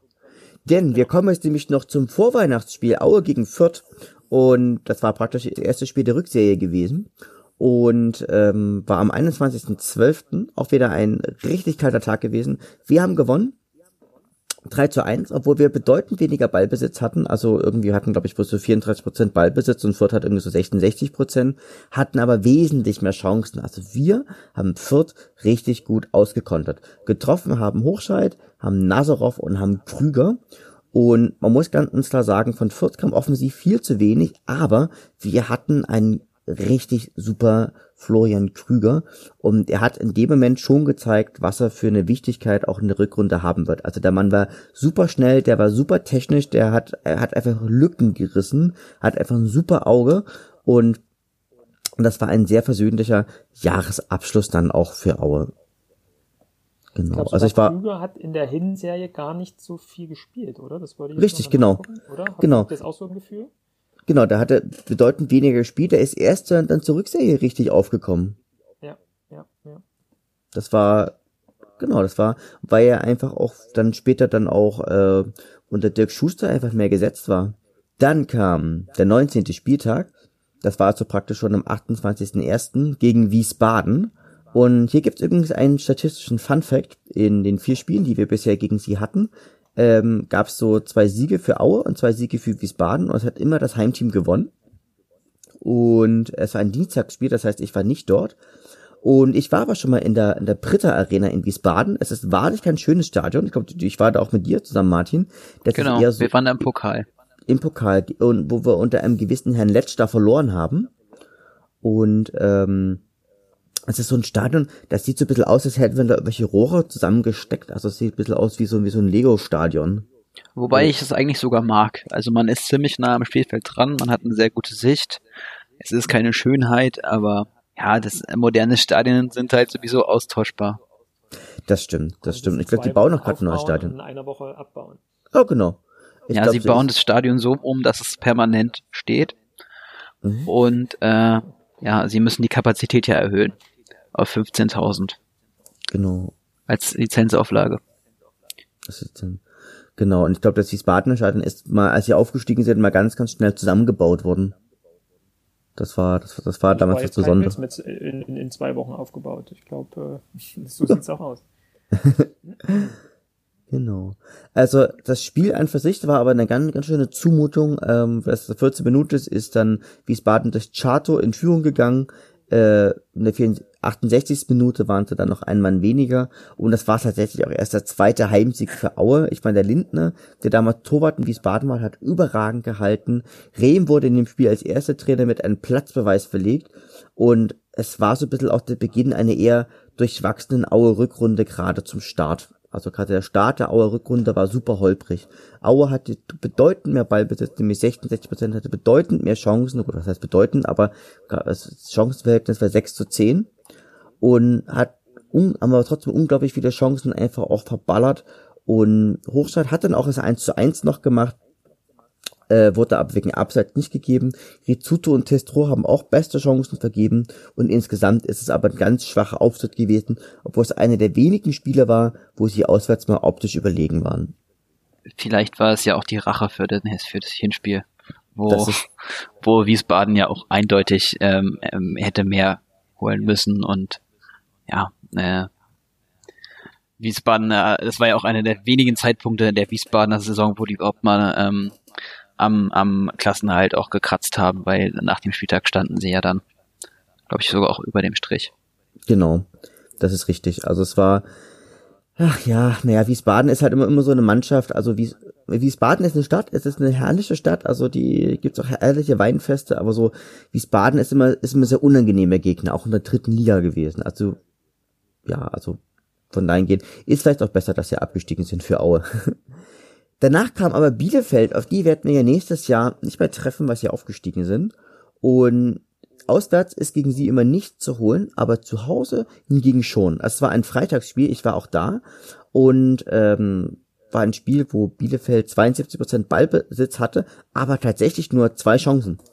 Und diese zwei Chancen waren dann auch eher ein Privatduell zwischen Mell und Klos. Also es war eine kämpferisch und taktisch sowie defensiv ganz überzeugende Leistung war aber halt vom Fußballerischen super, super schwach. Also es ist überhaupt nichts für Fußballästheten. Und ähm, insgesamt war aber von Aue eine super Defensivleistung, denn Bielefeld gelang nichts. Und das, was durchkam, das hat praktisch Mendel sich einfach weggefischt. Insofern war es auch für mich auch eine der besten Saisonleistungen für Aue. Oder von, von der Auer Seite. Genau. Das nächste Spiel, ähm, da sind wir bin ich auch hingefahren mit dir, Martin, wenn du dich erinnern da kannst. Da waren wir zusammen, ähm, das war in Stuttgart. In Stuttgart, genau. Also ein Unentschieden gegen Stuttgart ist immer so wie, wie so ein gefühlter Sieg für Aue. Und ich kann mich erinnern, ich bin dort um vier aus Dresden losgefahren, war ein Uhr nachts, den nächsten Tag auch erst wieder da. Wir haben dort gespielt in der großen Mercedes-Benz Arena am 8.2.2020. Und äh, ja, was hat Aue probiert? Sie haben spielerisch haben sie da gar nichts probiert, haben da wollten damit im 6-3-1-System ordentlich Beton anrühren, aber die frühen Gegentore haben Aue da einfach das Genick gebrochen. Ähm, in der 34. Minute hat äh, Davi getroffen, dann nochmal in der 42. Minute und in der 91. Minute hat Mario Gomez getroffen. Also es war und da war überhaupt, überhaupt nichts zu holen. Also äh, Stuttgart hatte 19 Torschüsse, wir hatten 10, äh, hatte aber eine wesentlich bessere Ballquote und wesentlich mehr wesentlich mehr Ballbesitz. Also es war ein spielerisch eher grausames Spiel von der Auer Seite.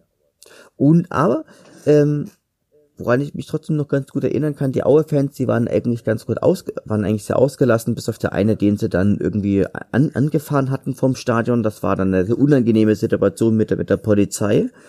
Ähm, das war insgesamt gesehen, war es eine schöne Fahrt mit einem erwartbaren ähm, Ausgang. Wobei man natürlich auch sagen muss, wenn man ähm, in Stuttgart was holen will, dann muss natürlich auch alles perfekt laufen und das war so ein Tag, da haben wir uns so viele Fehler gemacht. Also ähnlich wie auch beim, beim HSV-Hinspiel. Ähm, ja, ist es dann auch erwartbar, dass es so einschlägt. Genau, also wenn Aue mal Stuttgart schlägt, braucht Stuttgart einen ganz, ganz schlechten Tag und Aue einen nahezu perfekten Tag. So ist es halt dann einfach. Aber das ist in Ordnung, Stuttgart ist, ist Recht hochgegangen, ähm, im Gegensatz zum HSV. Von dahingehend ist das auch in Ordnung. Als nächstes kam das Spiel, der 22. Spieltag Aue gegen Kiel. Und äh, es war unsere erste Heimniederlage. Getroffen haben am, am Ötschern und ein gewisser Emanuel Joa, den ich ja schon im Vorfeld ein bisschen betrauert hatte. Und da ist es, glaube ich, auch so gewesen, da hatte Aue, glaube ich, auch mehr Chancen, wesentlich mehr Ecken. Und es war ein intensives und auch kurzweiliges Spiel. Aber ähm, Kiel war hier einfach auch die clevere Mannschaft was ich persönlich schade fand, war damit auch die schöne, die schöne Auer äh, Heimserien, Heimserie einfach auch gerissen war.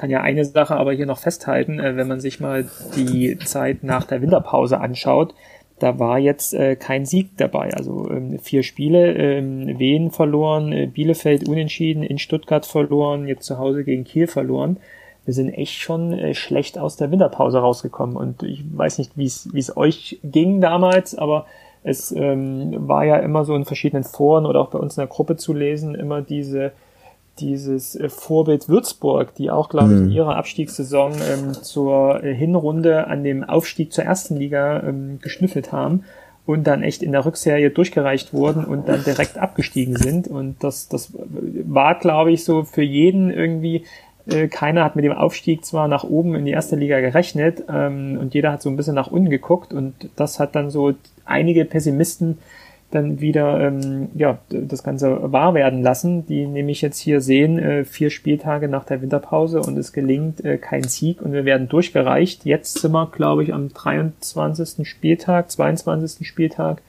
und wir sind auf Platz äh, 8 äh, mittlerweile angekommen. Und, äh, genau. Also es war bis da Spiel wird auch nicht viel besser. Ne? Genau, das war eine bis dahin ganz, ganz schwache Rückrunde. Und das nächste Spiel war dann auch Aue gegen, gegen Osnabrück. Ähm, das war ein, ein 0 zu 0. Es war ein 0 zu 0 der schlechteren Sorte, würde ich mal sagen. Es war eine kämpferisch und intensiv geführte Partie und ja, spielerisch schwach und aber chancenarm und letztlich gesehen, es war ein ek ekliges Spiel, aber mit einem ganz, ganz wichtigen Punkt in einer ganz, ganz schwierigen Phase und ähm, denn das nächste Spiel, das ist nämlich ein Highlight-Spiel gewesen. Das ist nämlich Aue gegen den großen HSV.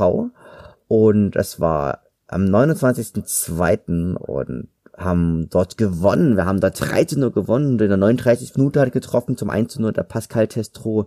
Der 58. Minute hat der Jung, äh, der Gideon Jung wegen Schwalbe äh, die gelb-rote Karte gesehen. Und dann hat unser unglaubliche Jan Hochscheid ähm, nochmal in der 74. und 80. Minute jeweils zum 2 0 und 3 0 getroffen. Und das ist halt so ein typisches Ausspiel gewesen. Ähm, die haben sie kaum Ballbesitz haben aber trotzdem bedeutend, bedeutend mehr Chancen gehabt. Also hier war ganz großer Auer Konterfußball und das war ein großartiges Spiel und das war so und das war nochmal so für mich der Wendepunkt einerseits für Aue, dass es dann am Ende doch noch so eine gute Saison geworden ist und aber auch ein Wendepunkt für den HSV, weil weil sie auch dorthin auch noch so einen kleinen Knack noch noch drin hatten. Weil ich glaube, die haben ganz fest damit gerechnet, dass die äh, dass die hier den dass die hier Aue überrollen. Ich da würde, ich würde an der Stelle aber einhaken wollen, und zwar, ähm, ohne jetzt vorwegzunehmen, das nächste Spiel war gegen Dresden. Ähm, ja, hätte man das Spiel nicht gewonnen, dann hätte der Aus hätte der, der Trend noch ganz viel weiter nach unten gehen können. Und weil, ähm, ja, es folgte das Spiel gegen Dresden und wer weiß, wie, wie es ohne die ganze Pause hätte ausgesehen. Ähm, ja. Mhm. Also ja. das war für die für die Moral auf jeden Fall ein Wendepunkt, auch wenn es Ne, nicht zu erwarten war in der Form, aber äh, ja, es war auch im, im Stadion grandios. Also die, die Choreo zum Anpfiff, diese HSVer da zu sehen, äh, ja, wie sie das Muffensausen wieder bekommen. Also ja, der HSV ist ja schon auch mit Ansage da unten wieder rein, also da oben wieder rausgerutscht, ja. Mhm. Ja. Also äh, ich glaube, uns ist jeder irgendwie ein großer Stein vom Herzen gefallen, ähm, weil, wie gesagt, man muss nochmal gucken vor dem Spieltag. Also du gehst in den Spieltag rein und weißt, okay, du spielst jetzt gegen den HSV, gegen den du in der Hinserie 4-0 dort verloren hast. Der HSV, der auch da in der Zeit etwas schwächelte und ich glaube vor dem Spieltag auf dem Relegationsplatz zurückgefallen ist, also tatsächlich auch echt um den Aufstieg äh, kämpfen mussten ähm, und haben am Spieltag vorher das Derby gegen St. Pauli zu Hause auch 2-0 äh, relativ glatt verloren, wo ja sowieso hier in der Stadt dann viel Aufruhr war und auch die Mannschaft einfach in der Kritik war. Und ich habe tatsächlich in dieser Konstellation einfach ähm, HSV unter Druck und sie müssen Punkte holen. Wir unter Druck äh, müssen eigentlich auch Punkte holen, aber spielen jetzt gegen den großen HSV und äh, haben's, äh, sind, sind sehr, sehr schwer oder überhaupt nicht nach der Winterpause in Trott gekommen so dass eigentlich das, das Überraschendste tatsächlich so dieses klare Ergebnis dann war, was dann vielleicht auch vom Spielverlauf, wenn man guckt, ähm, ich habe auch nochmal ähm, das Spiel angeguckt, ähm, in der Zusammenfassung, ähm, in der ersten Halbzeit hatte der HSV 70 Prozent Ballbesitz, ja, und trotzdem gehst du mit einer 1 0 Führung ähm, in die Pause. Da sieht man auch mal wieder, du musst dann halt echt auch das Glück haben, da einfach hinten klar und gut zu stehen und vorne die Dinger wieder reinzumachen, mal wieder. Ähm, und dann äh, läuft dann auch mit der gelb-roten Karte in der zweiten Halbzeit und dann ähm, gut ausgespielten Kontern dann auch relativ klar für dich. Aber ich finde es echt ein, ein, ganz wichtiges Spiel. A, ähm, ähm, dass wir unseren Abwärtstrend gestoppt haben und für mich auch tatsächlich, wenn man jetzt nach der Pause und nach dem Spiel auf die Tabelle guckt, äh, Platz 7, 24. Spieltag, 34 Punkte.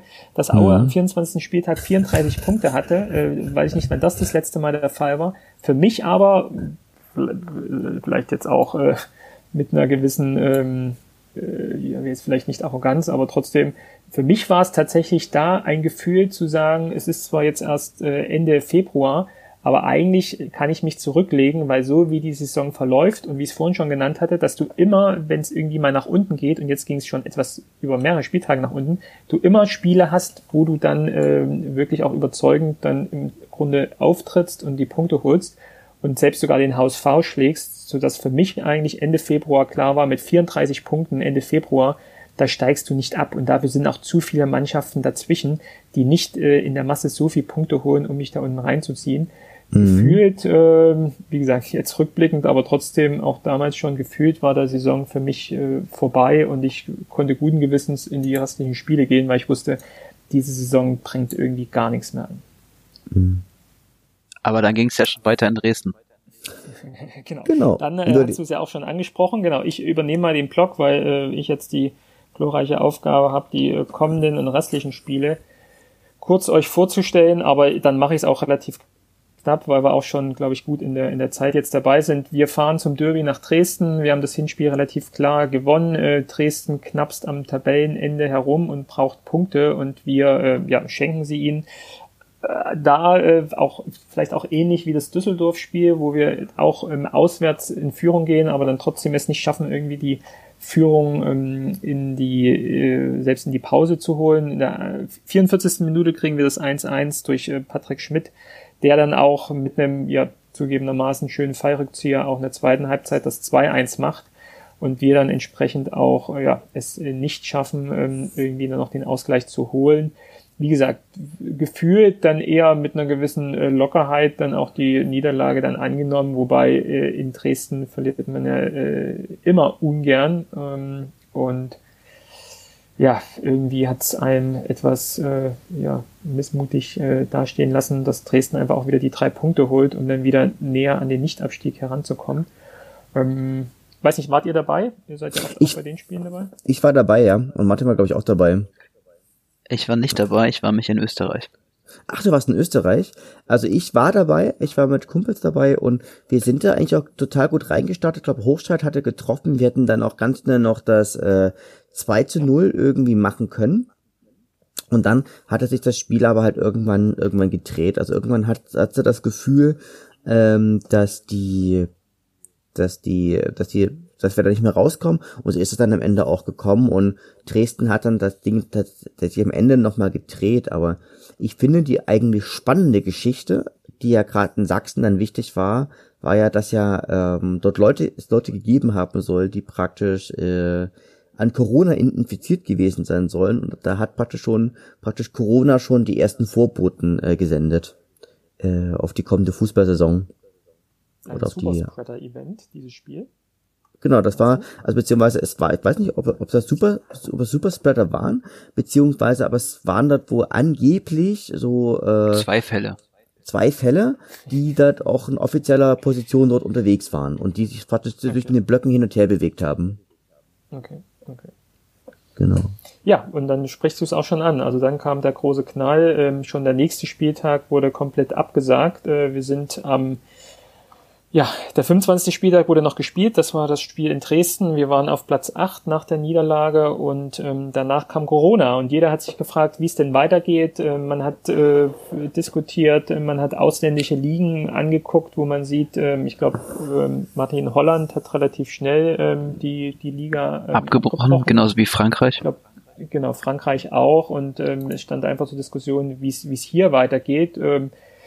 Ähm, ähm, ich war tatsächlich ein Vertreter, der auch äh, höchst ungern die Saison äh, unter den Bedingungen, also auch unter den äh, jetzt nicht mehr fußballerischen ähm, äh, Bedingungen, sondern einfach gesellschaftlichen Bedingungen, äh, ungern äh, zu Ende gespielt hätte, weil für mich da in den Monaten Fußball äh, keinen großen Stellenwert hatte ähm, und schon echt überrascht war, mit welcher Vehemenz da der DFB oder gerade die DFL versucht haben, mit aller Macht äh, diese Saison hier noch zum Ende zu bringen, wo, glaube ich, jeden auch klar wurde, ähm, dass das ist etwas, äh, was der Verband ähm, oder die, die, die, ja, die, die, die, die Liga-Verband einfach tut, um die ähm, Fernsehrechte-Inhaber äh, zu beglücken, um damit einfach dieses Produkt äh, Fußball irgendwo noch übertragen zu können.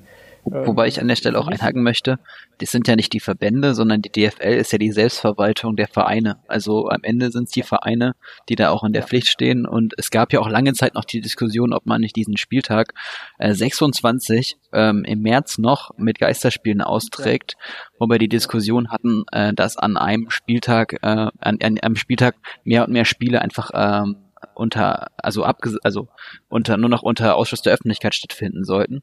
Und wer auch diesen, diesen Stopp erstmal mh, hm, gar nicht koordiniert, gar nicht koordiniert gemacht wurde, sondern er mehr oder weniger so nach und nach reinplatschte, weil jedes Bundesland nacheinander die Veranstaltungen verboten hat. Aber für mich gehören halt einfach zu Spielen dann, dann Fans dazu, also Fans auch, die gerade im Stadion sind und ähm, deswegen äh, habe ich tatsächlich so dann auch ähm, inhaltlich mit der Saison abgeschlossen, dass es mich dann ähm, ja, irgendwie schon enttäuscht hat, wie dann einfach die, ja, die, die DFL hier reagiert und versucht mit aller Macht das äh, durchzudrücken. Ähm, jetzt nicht mal dann auch ähm, für die für die Fans dann auch, ähm, sondern auch gerade auch die Spieler, die sich dann natürlich auch einer gewissen gewissen Risiko ausgesetzt haben oder hier in ein in ein Sicherheitskonzept gezwungen werden, inklusive den, den Familienmitgliedern drumherum und was dann ja auch passiert äh, in manchen Vereinen, jetzt auch gerade Dresden, vielleicht kommen wir da nochmal drauf zu sprechen, ähm, das, das ist schon hart so. Und äh, da halt zu sehen, äh, wie, so ein, wie so ein Ligaverband dann einfach äh, reagiert und das mit aller Macht tatsächlich durchdrückt und sich ja vielleicht dann auch am Ende feiern lässt und auch zeigt, hier guckt, äh, wir haben es hinbekommen, das, das mag sein, ähm, aber ähm, ja, für mich hat es einfach nochmal deutlich gemacht, äh, wer in, in, in diesem Spiel hier das, das Sagen hat und wer regiert. Und das sind dann im Zweifel diejenigen, die sehr, sehr viel Geld damit verdienen. Und mhm. ähm, ja, das, äh, das war dann so. Und äh, deswegen ähm, ja, hat es dann zwei Monate gedauert, bis wir dann ja doch wieder losgelegt haben unter den, den Regelungen äh, des Sicherheitskonzeptes in jedem Stadion. Das äh, hat ja jeder von uns, äh, denke ich, mitbekommen. Vielleicht hier in der zweiten Liga noch äh, eben dieser spannende Fakt, dass ähm, Dresden einfach zwei Wochen später dann äh, eingestiegen ist. Ähm, komme ich gleich dann noch drauf zu sprechen. Auf jeden Fall hatten wir dann nach Corona äh, mit Platz 8 dann ja eigentlich eine gute Ausgangsposition, dass wir dann äh, am 16.05. unser erstes Spiel hatten, dann sozusagen den 26. Spieltag nachgeholt haben, ein Heimspiel ähm, gegen Sandhausen. Ähm, da so von der Aufstellung her das Spannendste, weil es sich dann auch in den Folgespielen durchgesetzt hatte, dass Mihojevic auf einmal nicht mehr, ähm, hier sogar glaube ich nicht im Kader war. Da wurde mhm. diskutiert, ob er, ob er äh, einfach vergessen wurde, ähm, auf dem Spielerbogen äh, drauf zu schreiben. Aber auf jeden Fall wurde auch in den nächsten Spielen, glaube ich, überhaupt nicht mehr äh, eingesetzt. Dann wurde von einer, von einer Verletzung gesprochen, ähm, ja, was ich insgesamt einfach sehr, sehr schade fand. Ähm, ja, ansonsten äh, relativ klares Spiel. Äh, Krüger äh, hat, glaube ich, das Tor gemacht relativ früh. Dann ist äh, Diekmeyer vom, vom Platz geflogen und wir konnten mit äh, gegen zehn Mann dann das relativ äh, locker runterspielen. Am Ende hat Sandhausen noch das 3-1 gemacht. Äh, besonderer Fakt, äh, Kagutalua hat nach seiner schweren Verletzung dann auch mal wieder getroffen, hat nämlich das 3-0 eingeköpft, glaube ich, nach einer Ecke. Kann ich mich noch erinnern. Ähm, weiß nicht, wie es euch ging, aber man hat sich gefreut, aber wenn man so das Spiel sich anguckt unter, unter ohne Fans dann im Hintergrund oder vielleicht auch noch das Spiel im Radio, wie ich es glaube ich gemacht habe, angehört habe und einfach keine keinerlei ähm, Fangesänge oder irgendwas mitbekommen hat, das klang schon sehr sehr steril und sah auch im Fernsehen einfach sehr steril aus. Ähm, hat für mich wenig mit Fußball zu tun, aber ähm, wie gesagt, dadurch, dass es jetzt nicht existenzbedrohend war bei uns im Sinne, dass wir gegen Abschied gespielt haben, habe ich es auch relativ leidenschaftslos dann einfach so angenommen. Also äh, interessanterweise war es ja das allererste Spiel nach dem B-Start, weil Aue ja den ersten Anschlusstermin hatte. Also zusammen mit den fünf anderen Spielen natürlich, die dann noch stattgefunden ja, haben. Ja. Äh, drei anderen Spielen. Und ich muss ehrlich sagen, ähm, ich habe meine Position zu diesen Medienspielen auch ein bisschen geändert, weil sie wurden einfach zu einer Zeit ähm, diskutiert, wo nicht absehbar äh, war, wie die Lage denn im, ähm, Mai in Deutschland sein wird. Also ich bin lange mhm. davon ausgegangen, dass wir im Mai äh, erstmal durchschlagend die Pandemie halt haben, weil alles mit einer gewissen Verzögerung kommt, jetzt zum Beispiel im Vergleich zu Italien. Aber man muss ja schon äh, sagen, in Deutschland blieb ja jetzt, ja, was man so erste Welle nennt, da blieb ja der ganz große Knall halt aus. Und ja. diese Bundesligaspiele fielen dann ja auch in eine Zeit, wo auch wieder angefangen wurde, Kneipen zum Beispiel zu öffnen. Mhm. Und angefangen wurde, ähm, alles mögliche andere wieder zu öffnen mit einem Hygienekonzept und da fand ich es dann sogar vertretbar, dass man jetzt auch sagt, ja, dann kann die Bundesliga wieder anfangen mit teilweise ja auch absurd strengen Regeln, die ja auch viel Symbolik hatten. Man denke mal an das Ganze mit den Masken im Stadion zum Beispiel, also im Stadion an der frischen Luft. Von Leuten, die getestet sind, sind diese Masken aus meiner Sicht zum Beispiel albern und um der Gesellschaft so zu zeigen, wir sind hier besonders streng und halten uns besonders strikt dran. Und dann möchte ich auch mal alle, alle fragen, die jetzt strikt gegen Geisterspiele sind und strikt auch dagegen sind, dass wieder weniger Fans jetzt irgendwann vielleicht mal wieder ins Stadion äh, gehen können. Was ist denn die Alternative dazu? Also mir, mir wird dazu wenig auch über Alternativen geredet und mit Maximalpositionen argumentiert, die dann auch keine Lösung bringen am Ende. Das ist richtig. Also ich fand, für mich war so das äh, Ergebnis der Corona-Krise, dass ja auch durch fürs Fernsehen ja auch die Fans zum Teil ja auch die, die entbehrlichste Komponente sind. Also es gab ja solche auch bei Sky, ich weiß nicht, ob ihr das mitbekommen habt, äh, auch die Option, du konntest dir auch Fangesänge jetzt dazuschalten. Also ich habe das tatsächlich mal gemacht und hat dann auch tatsächlich das Gefühl gehabt, dass dann, dass unsere Fangesänge dann auch dann der der Spielsituation angepasst worden sind. Also ich finde, ähm, das war für mich, das war für mich ein total befremdlicher Punkt. Aber natürlich, Martin, hast du natürlich total recht. Und äh, es ist, glaube ich, so ein bisschen, dass dieses, dass diese Fußballdiskussion, glaube ich, generell auch in diese sehr aufgeheizte und polaris polarisierende äh, Diskussion in Corona einfach auch mit reingekommen ist, ein, ein Stück weit wo, wo ja auch ganz viele starke Extrempositionen einfach auch gegen, gegenüberstanden. Die einen, die haben praktisch gesagt, nee, irgendwie, wir gehen hier, wir machen jetzt ja gar keine Quarantäne und wir machen gar keinen Lockdown. Und die anderen haben gesagt, doch, wir müssen jetzt hier, hier sofortigen Lockdown machen. Ich glaube so ein bisschen, das ist eine einmalige Situation in unserer Generation gewesen und ich glaube, die Entscheidungsfinder sind da einfach auch wirklich nicht, nicht zu beneiden gewesen. Aber es ist vor allen Dingen auch nicht vorbei. Das ist ja jetzt auch ja, äh, genau. die, die, Diskussion, wann kann es denn weitergehen? Also und die genau. gleichen, die vehement gegen Medienspiele waren, sagen jetzt ja auch, ja, lass uns die Stadien wieder öffnen. Das ist ja auch an Schizophrenie teilweise da nicht zu überbieten. Äh, will man jetzt die Pandemie bekämpfen oder will man schnell wieder zum, zur Normalität zurückkehren? Ich glaube, wir müssen einfach auch lernen, damit umzugehen und dann sind es vielleicht dann erstmal die die Medienspiele und dann sind es vielleicht erstmal weniger Zuschauer, wobei mhm. ich habe mit den weniger Zuschauern auch so meine Bedenken. Aus verschiedenen Gründen, auch wenn ich jetzt schon wieder im Stadion war vor, vor einer Woche. Ja. Und mhm. ich glaube, ähm, ja, wenn wir jetzt weiter durch die Spiele gehen, äh, wird sich auch zeigen, dass diese Normalisierung davon auch relativ schnell einsetzt. Genau. Was vielleicht noch ein abschließender Punkt hier sein könnte, wäre vielleicht so, so eine gewisse Form von, von Demut.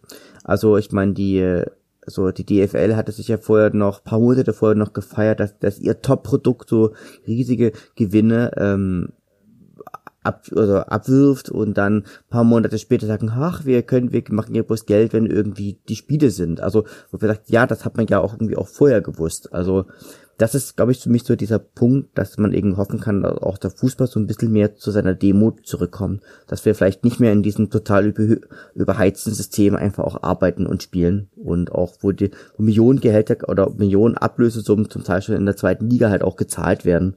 Insofern kann das auch eine Chance, kann das auch eine Chance sein, so ein bisschen zur Demut und ein bisschen zu den Worten zurückzukehren. Genau. Kann man, kann man hoffen, äh, Demut in DFL, glaube ich, ist dann doch schwer zu vereinen. Aber lasst uns doch vielleicht äh, in, in einer der nächsten Folgen dann, wenn wir auf die neue Saison gucken, ähm, dann mal diskutieren, noch mal etwas breiter.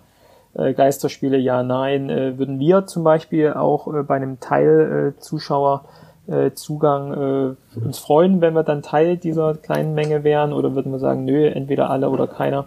Lass uns das vielleicht in einer späteren Folge. Genau, das machen wir. Genau, wir sehen, gehen weiter. Also nach dem Heimsieg gegen äh, Sandhausen fahren wir nach Nürnberg, die auch tatsächlich auch sehr ähm, in Abstiegsnöten stecken, auch jeden Punkt brauchen und von uns dann einen Punkt kriegen. Ich würde das mal als Punktgewinn äh, bezeichnen, weil wir zwar auch in Führung gehen durch äh, Nassarov, aber dann durch ein Eigentor von Gonter ähm, das 1-1 bekommen, ähm, alles so kurz nach der Pause.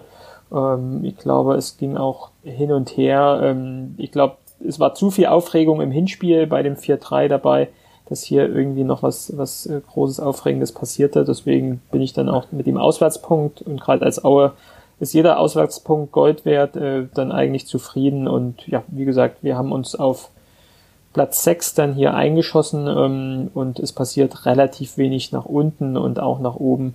War klar, dass die Saison so langsam austrudelt. Ähm, dann Spiel, 28. Spieltag, äh, Heimspiel gegen Darmstadt. Ich kann ja jetzt darauf verzichten, euch immer zu fragen, ob ihr dabei wart. Ähm, wir verlieren das Heimspiel gegen Darmstadt ähm, 3-1.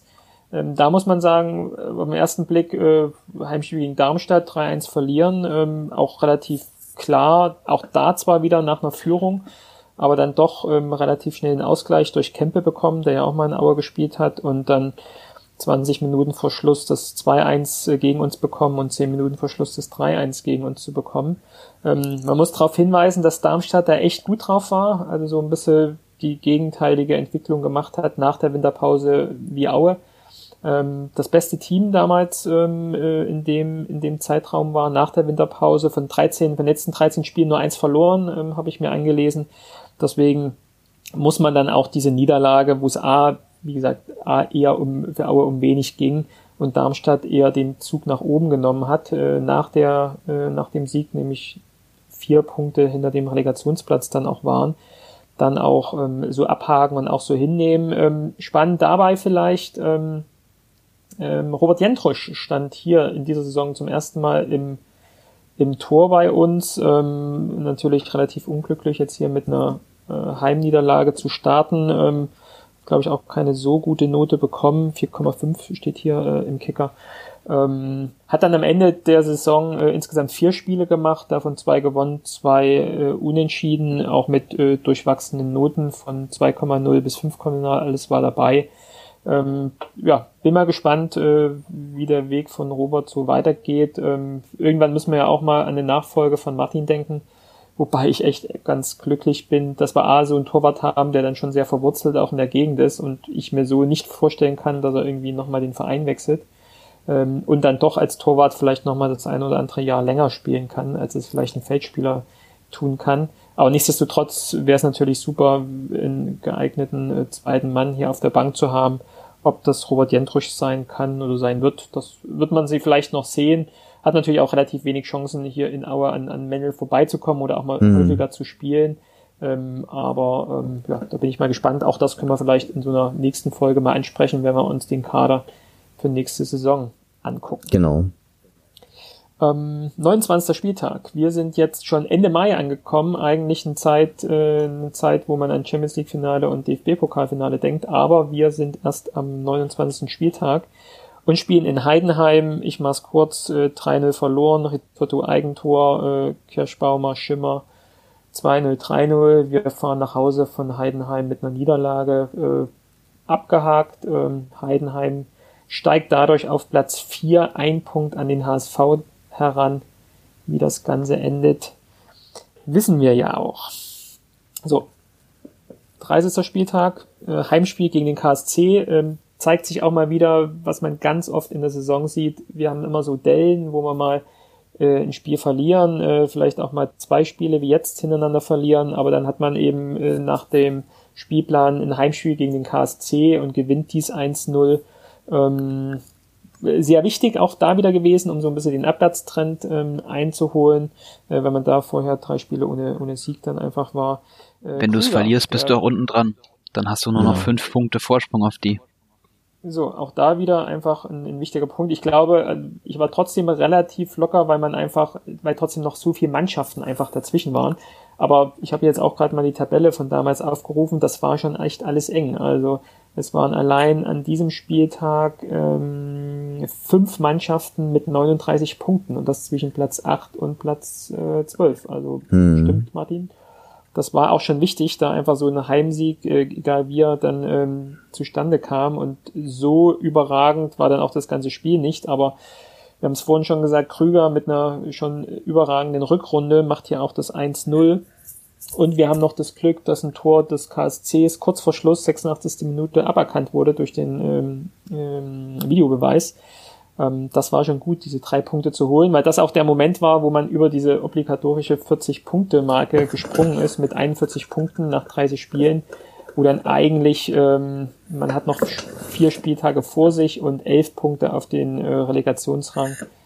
Das ähm, da war eigentlich, glaube ich, klar, ähm, da passiert jetzt wirklich nichts mehr und man hat ja am 30. Spieltag sozusagen den Klassenerhalt ähm, erreicht. Dann sind wir schon, ja, im Juni waren wir jetzt schon. Ähm, wir gehen Richtung Mitte Juni. Wir fahren nach Hamburg, leider nur als Verein. Ich wäre natürlich auch gern äh, hingegangen, weil das immer so eines der äh, Highlight-Spiele natürlich ist. A, weil ich vor Ort sein kann, weil die Stimme immer gut ist und man äh, nie verliert. Ähm, dieses Jahr ist es dann passiert. Vielleicht hat es auch was Gutes, dass äh, diese ähm, ja, Niederlage bei St. Pauli ähm, keiner mitbekommen hat so wirklich und keiner dabei sein sollte. Auf jeden Fall verlieren, verlieren wir dann ähm, 2 zu 1, äh, sind zur Halbzeit schon 2-0 hinten. Äh, Gonta als alter St. Paulianer macht sogar noch das 2-1, ähm, aber mehr, mehr ist es dann eben nicht. Äh, und da ganz spannend, also es ist die erste Niederlage gegen St. Pauli seit 2013. Da haben wir 2-0 zu Hause äh, verloren. Ähm, dann danach zehn Spieltage ohne Niederlage gegen St. Pauli. Mhm. Ähm, hoffen wir mal, dass das nur eine Ausnahme war und nächstes Jahr St. Pauli wieder der Angstgegner wird, der bisher immer war. Also Niederlage aus äh, Hamburg, äh, gehen ins nächste Heimspiel, verlieren das auch wieder. Auch da wieder zwei Niederlagen am Stück äh, gegen Bochum, die ähm, damals auch ähm, super nach der Corona-Pause ähm, aus den äh, Löchern gekommen sind. Ähm, auch da 2-0 zur Pause hinten ähm, Kuposovic, hoffe ich spreche ihn richtig aus, macht äh, mhm. in der 95. Minute, nachdem er in der 90. eingewechselt ist, das einzige Tor, ähm, hat irgendwie nur äh, sechs, sieben Minuten in der ganzen Saison gespielt, aber ein Tor gemacht. Das äh, kann er sich auch in seiner Vita irgendwie äh, ja, äh, Super Quote, war. Ein, ein äh, Zweitligator in sechs Minuten ähm, gemacht hat. Dadurch aber ähm, vielleicht der, ja, eigentlich der negative Höhepunkt in der, in der Saison. Ähm, nach 32 Spieltagen und den zwei Niederlagen jetzt sind wir abgerutscht auf Platz 11, weil, hat es gerade gesagt, die Punkte schon echt sehr äh, eng in dieser Region waren. Mhm. Da sind wir das erste und dann auch danach, weil danach kommen ja noch zwei Siege, das erste Mal in die zweite Hälfte gerutscht. Also war nur einmal in der ganzen äh, Saison in der zweiten ähm, Tabellenhälfte, jetzt hier auf Platz 11. Aber ähm, das sollte eben auch nur ein Ausrutscher sein am 32. Spieltag. Vielleicht hier nochmal, ähm, weil das so für mich äh, irgendwie auch so nennenswert für die Corona-Krise auch war. Das war der Spieltag, wo Dresden tatsächlich äh, jetzt nicht rechnerisch, aber so gut wie abgestiegen ist, weil sie nämlich ihr Spiel in, in Kiel ähm, verloren haben, 0-2, mit dem dann auch legendären äh, Interview von Chris Löwe, dem alten Plauner, ähm, mhm. der hier ähm, dann wirklich schon schon sehr, sehr stark mit seinen Emotionen kämpfen musste, beziehungsweise die, er hat nicht damit gekämpft, sondern tatsächlich echt rausgelassen und äh, sein Frust in die Sky-Kamera äh, einfach mal reingeschrien hat. Ähm, ich habe es nochmal rausgesucht, weil man wirklich, äh, ich habe nichts dagegen, dass Dresden absteigt und finde es eigentlich auch ganz gut, äh, dass das äh, das ist äh, grundsätzlich äh, super. Hab nichts äh, groß äh, für den Verein übrig. Aber wenn man halt mal sieht, äh, wie gebeutelt sie waren nach Corona und klar haben sie auch im Vorfeld eine echt schwache Saison gespielt und im Zweifel auch dann sportlich verdient abzusteigen. Aber sie mussten ähm, neun Spiele in 29 Tagen machen. Ja? Also die hatten 29 Tage für neun Spiele. Das heißt, das ist äh, nicht mal an jedem dritten Tag oder sagen wir mal alle drei Tage äh, mussten die ein, ein Profi-Fußballspiel dann machen in einer Zeit, äh, wo dann ja immer noch äh, viel von Corona äh, gesprochen wurde und diskutiert wurde, haben dort aus den neun Spielen äh, zwei Siege, zwei Unentschiede und, und äh, fünf Niederlagen geholt. Ähm, das äh, muss man schon mit ins Gewicht äh, bringen, wenn man über den Abstieg von Dynamo dieses Jahr spricht. Äh, Ob es mhm. jetzt äh, daran lag, das würde ich jetzt nicht sagen wollen. Aber ähm, ich finde schon, dass sie benachteiligt wurden durch die, durch die Regelungen, für die sie dann vielleicht auch nichts konnten und ja, am Ende dann abgestiegen sind. Ähm, klar hätten sie mehr Punkte auch im Vorfeld holen können, aber ja, wirklich tauschen will äh, in der Phase natürlich nicht äh, oder will keiner mit ihnen.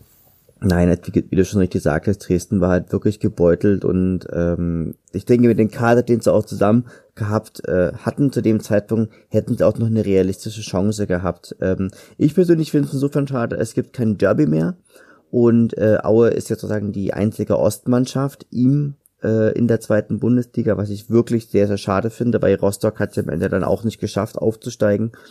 Ähm, ja, ich finde, so eine gewisse Rivalität gehört, gehört dazu und aber ich denke, so ein richtig, richtig schönes Ostderby in der zweiten Liga auch, aus meiner Sicht.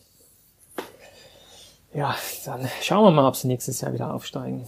dann übernächstes Jahr. Wobei, nächstes Jahr steigen wir ja wieder ab nach fünf Jahren. Nach fünf genau. Aber dann, jetzt hast du es schon äh, gespoilert. Äh, jetzt kennen wir unsere Serie nicht mehr. Ähm, wir machen noch die letzten zwei Spiele äh, der Saison, dann haben wir es auch durch. Ähm, 33. Spieltag, Heimsieg gegen Hannover 96, wie gesagt, nach, nach äh, zwei Spielen vorher ähm, ohne Sieg, ähm, dann mal wieder ja, Hannover zu Hause geschlagen, was man ja auch erstmal machen muss. Mhm. Ähm, da auch wieder vielleicht so ein typisches Spiel für die Saison, dass Hannover eigentlich spielerisch besser war, aber Aue dann doch in den richtigen Momenten, gerade mit den äh, Topstürmern des Stroth und Krüger da zwei Tore machen und am Ende Duxch nur das 2-1 machen kann. Ähm, aber auch da, äh, ja, einfach sind wir wieder auf den neunten Platz hochgerutscht, um, um dann am Ende sogar im letzten Spiel in Regensburg, die uns ja auch wirklich ähm, sehr liegen, ähm, auch noch 2-1 zu gewinnen, kurz vor Schluss mit Zulechner, mit seinem ersten Tor in der ganzen mhm. Saison ähm, dann wirklich den Auswärtssieg holen, den zweiten Auswärtssieg ähm, in der Saison. Das erste Spiel in Fürth haben wir gewonnen, das letzte Spiel in Regensburg haben wir gewonnen. Also ich glaube so die, die, die Grenzen, die, die, die grenzenden äh, Spieltage, eingrenzenden Spieltage, liegen uns und ähm, ja, Bayern liegt uns wahrscheinlich. Also es sollten vielleicht mehr bayerische Vereine aufsteigen. Ingolstadt hat es äh, ja leider nicht geschafft. Aber gut, Nürnberg ist drin geblieben. Haben wir denn in Nürnberg schon mal gewonnen? Also ich kann mich nicht erinnern. Glaube ich auch nicht, aber ähm, lass mir jetzt meine Illusion mit Bayern nicht. naja, Nürnberg. Ja, vielleicht, vielleicht hier nochmal 34. Spieltag äh, Jentrusch, Note 2, äh, gut gehalten, kann ich mich noch erinnern, ähm, muss man auch mal sagen. Es ging zwar für beide um nichts mehr, aber trotzdem da den Kasten fast ähm, äh, ja, zu Null zu halten. Gut gemacht. Du wärst, du hattest noch was? Genau, also muss auch sagen, Nürnberg liegt aber auch, glaube ich, mehr so im, im fränkischen Gebiet. Also das ist ja, und die Franken legen ja immer großen Wert drauf, dass sie nicht, nicht zu Bayern gehören. Das stimmt. Das äh, mache ich aber extra. Sind aber auch, auch schon Kriege deswegen geführt worden, wie man hört. das stimmt. Gut, genau. Saison abgeschlossen. Äh, wir sind alle happy, glaube ich. Äh, Corona hat uns das, glaube ich, etwas verhagelt, dass wir dann äh, die letzten Spiele noch richtig genießen konnten. Aber ja, wie seht ihr es? Äh, Platz 7 ähm, ist top äh, aufgestiegen. Stuttgart, Bielefeld, Heidenheim hat es dann in der Relegation nicht geschafft. Äh, äh, hier ja in der Stadt äh, ganz spannend, äh, HSV schafft's nicht, weil sie doch am Ende dann trottelig in, Sandhau nee, in, in Heidenheim am vorletzten Spieltag verlieren und dann noch ähm, obertrottelig am letzten Spieltag äh, gegen Sandhausen 5-1 verlieren. Damit bleibt der HSV uns nächstes Jahr erhalten und wir haben ein ähm, ja, auf jeden Fall Auswärtsspiel hier in Hamburg und dann ja auch wieder ein glorreiches Heimspiel gegen den. Ja, definitiv. Dresden Wiesbaden sind abgestiegen und von unten, jetzt helft mir nochmal, Braunschweig ist aufgestiegen. Und Würzburg. Und Würzburg. Würzburg. Und Würzburg. Würzburg hat auch sehr, sehr schönes Stadion. Kann man, kann man mal hinfahren. Meinst du das, meinst du das ernst oder ist das jetzt Ironie? Nee, also es ist eine sehr schöne Lage. Es gibt einen schönen Biergarten nebenan. Ist auch eine ganz schöne Stadt so am Fluss ja. und ähm, ist auf jeden Fall gammelig. Also es gefällt dir wahrscheinlich. und Braunschweig ja, ist auch ist auch top das Stadion. Das stimmt. Was habt ihr noch zur Saison zu sagen? Euer kurzes Fazit. Na, also als kurzes Fazit kann man sagen, wir haben die Klasse gehalten aufgrund unserer überragenden Heimspielbilanz, aufgrund unserer vielfältigen Vorlagengeber, allen voran Florian Krüger, aber auch unserem kongenialen Jan Hochscheid. Ich denke, wenn wir den nicht hätten, huh, dann würde es bedeutend schlechter aussehen. Martin Mendel hat eine, hat eine super Saison gemacht. Wir hatten eine super Achse im defensiven Mittelfeld. Und man muss, muss auch ganz, ganz klar sagen, ähm, unser Torverhältnis ist für Auer Verhältnisse auch gar nicht mal so schlecht. Also wir hatten bloß, glaube ich, am Ende von, von minus zwei. Also es war eine schöne Saison, es war eine aufregende Saison und äh, die Saison macht definitiv Lust auch auf mehr, auf mehr Auerfußball. Auch auf diese, auf, auf die fünfte Zweitligasaison? Hast du keine? Na, das, das, das, das beurteilen oder bewerten wir dann einfach mal in unserer nächsten Pilotfolge. Sehr gut. Martin, hast du noch ein Fazit? Also ich äh, würde sagen, gerade wenn wir nochmal durch die Spiele gegangen sind, äh, man sieht zwei Sachen. Erstmal, wir sind abhängig von sehr wenigen Einzelspielern. Mhm. Und wenn die fehlen, dann ähm, geht's auch ganz, ganz klar äh, schlechter. Also gerade bei Martin Mendel haben wir es auch gesehen, äh, hinten, äh, wie viel Stabilität er bringt, Testro, Testrot, Krüger vorne, ähm, auch äh, Riese, der eine hervorragende Saison gespielt hat. Ähm, die Abhängigkeit von einigen wenigen ist eklatant. Und wie viel Spielglück eigentlich in der Saison drin war. Wenn wir durch alle Spiele durchgehen, wie viele Spiele wir eigentlich souverän gewonnen haben. Das ist eine Handvoll Spiele, wo man sagt, ja, das war jetzt auch mal ein guter Sieg und es ist sehr viel, sehr viel Spielglück in beide Richtungen, aber auch so, dass ich sagen würde, wenn du teilweise noch ein bisschen mehr Spielglück gehabt hättest, wo wäre dann die Saison geendet? Ne? Also ich habe mir oft gedacht vor den Auswärtsspielen, ähm, da muss jetzt doch noch mehr drin sein und ähm, mir wurden dann auch viele Auswärtsspiele zu sehr hergeschenkt. Also hm. Und das ist natürlich was, wo wir noch arbeiten müssen. Ne? Diese Auswärtsschwäche, wenn wir das echt noch ablegen, dann könnte man sich echt äh, etwas länger und etwas nachhaltiger da oben in dieser ersten Hälfte, in diesem ersten Drittel irgendwie festbeißen. Und ich glaube, ich glaube, wenn man sich vermutlich so eine Statistik wie die Expected Goals anschaut, dann wird Auer da sehr gut abgeschnitten haben. Also, dass sie einfach eine Überperformance haben im, im, äh, in der Punktausbeute. Definitiv, ja. Und äh, das ist eigentlich eklatant. Also, dass, das, und vor allen Dingen auch, dass man da vielleicht nicht Elfter geworden ist, dann wäre es halt offensichtlicher geworden, als es mit dem siebten Platz Platz, der dann schon sehr viel Kit drüber knallt. Das stimmt. Auf die, ich, über die Probleme. Ich habe übrigens noch einen statistischen Fakt, der, dein, der deine Aussage ganz klar belegt, dass nämlich die, dass viele Aue-Spieler einfach auch am Leistungslimit oder sogar schon überperformt haben. Die hat gibt einen Gesamtkicker-Notendurchschnitt von 3,37 und damit das Aue auf Platz 4 der äh, der Kicker-Rangliste. Was natürlich auch ein ganz starker Indikator ist, dass einfach ähm, vieles überdurchschnittlich gut gelaufen ist. Und wir haben auch mit Martin Mennel insgesamt auch den notenbesten Spieler der gesamten Zweitligasaison. Also von insofern, es hat, hat uns viel in die Karten gespielt und ich denke, in Aue fährt man trotzdem immer gut mit einer gewissen Demo zu fahren. Also es ist jetzt nicht zu erwarten, dass wir das nächste Saison so in der Form wiederholen werden.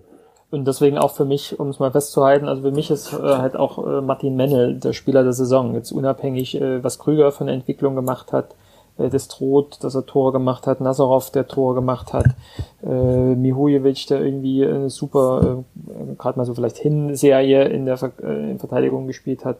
Ich glaube, was, was äh, Martin Mennel hier für Punkte äh, gehalten hat für uns, äh, dass es dann eben auch mal reicht, irgendwie 1-0 zu gewinnen oder 2-1, 3-1 dann irgendwie das war, das, das, das muss man Martin sehr hoch anrechnen und ihn demnach auch für mich relativ klar zum Spieler der Saison küren. Wie seht ihr das? Ich habe noch eine Statistik nach, würde ich noch nachliefern. In der Chancenverwertung ist Aue auf dem vierten Platz hinter Bielefeld, Bochum und Stuttgart.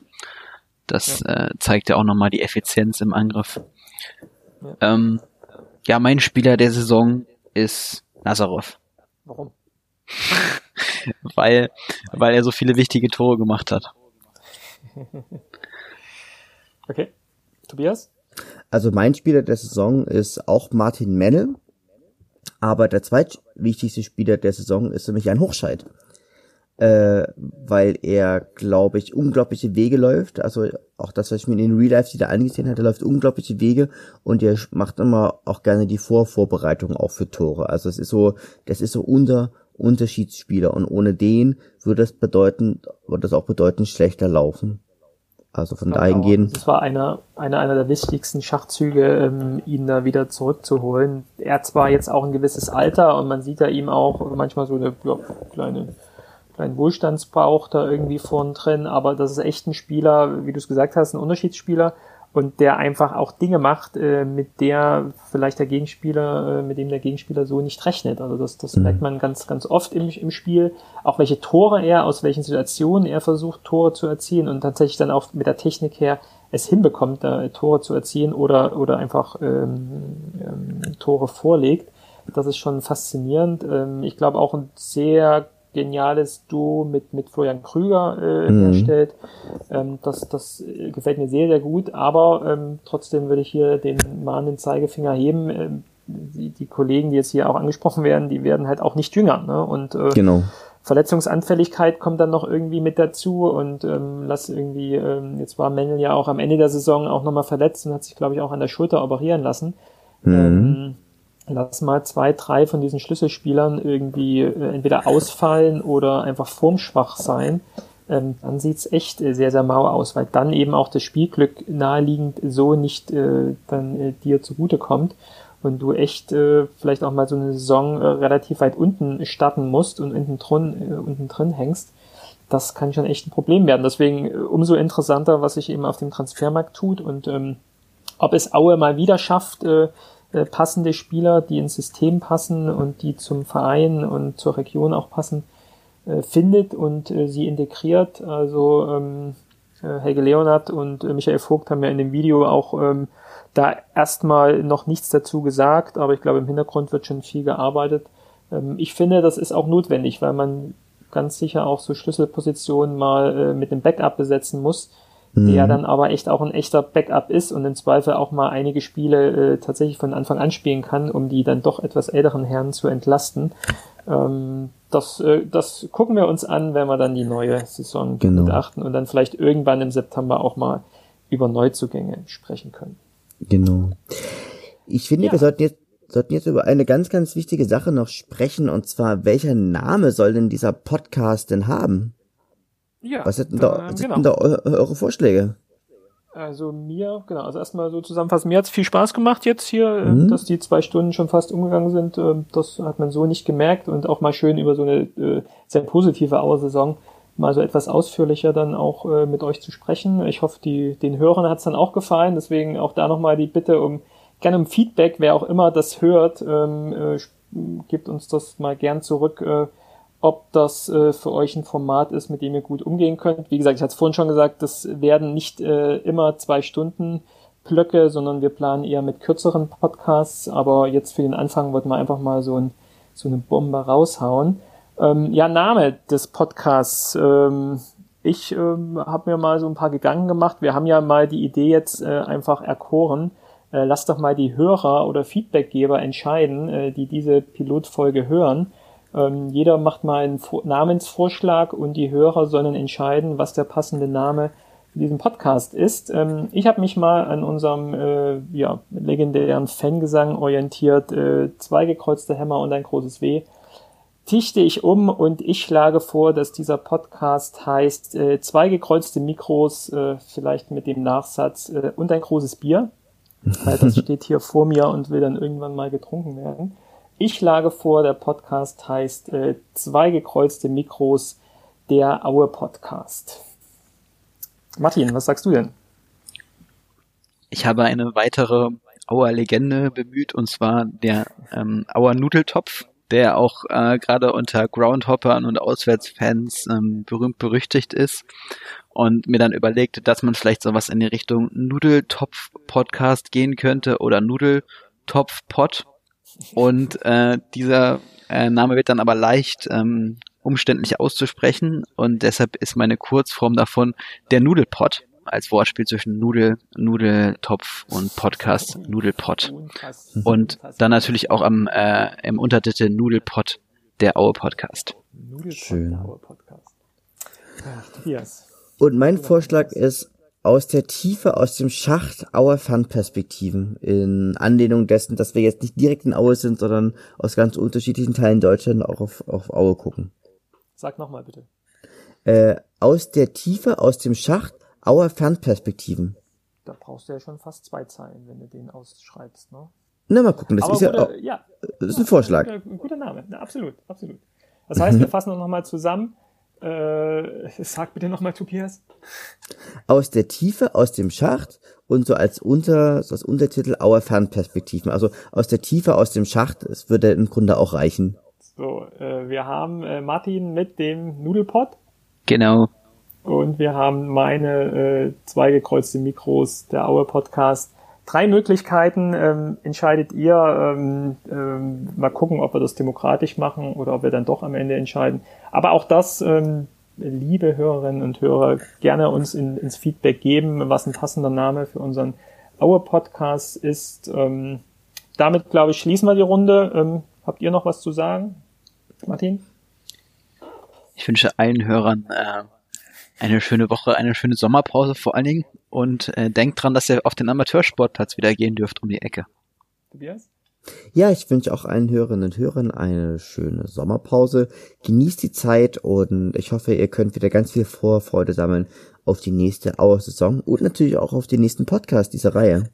Genau ähm, schließe ich mich auch an. Ähm, schöne Sommerpause. Ähm, geplant ist, ähm, jetzt das Feedback einzusammeln, äh, wie es ankam, ähm, ob ihr mit dem ja, Format zurechtkommt, ob ihr auch mit uns zurechtkommt. Ähm, das würden wir uns äh, freuen, wenn wir da ein Feedback bekommen. Ich glaube, Wege werden sich finden, mit uns in Kontakt zu treten.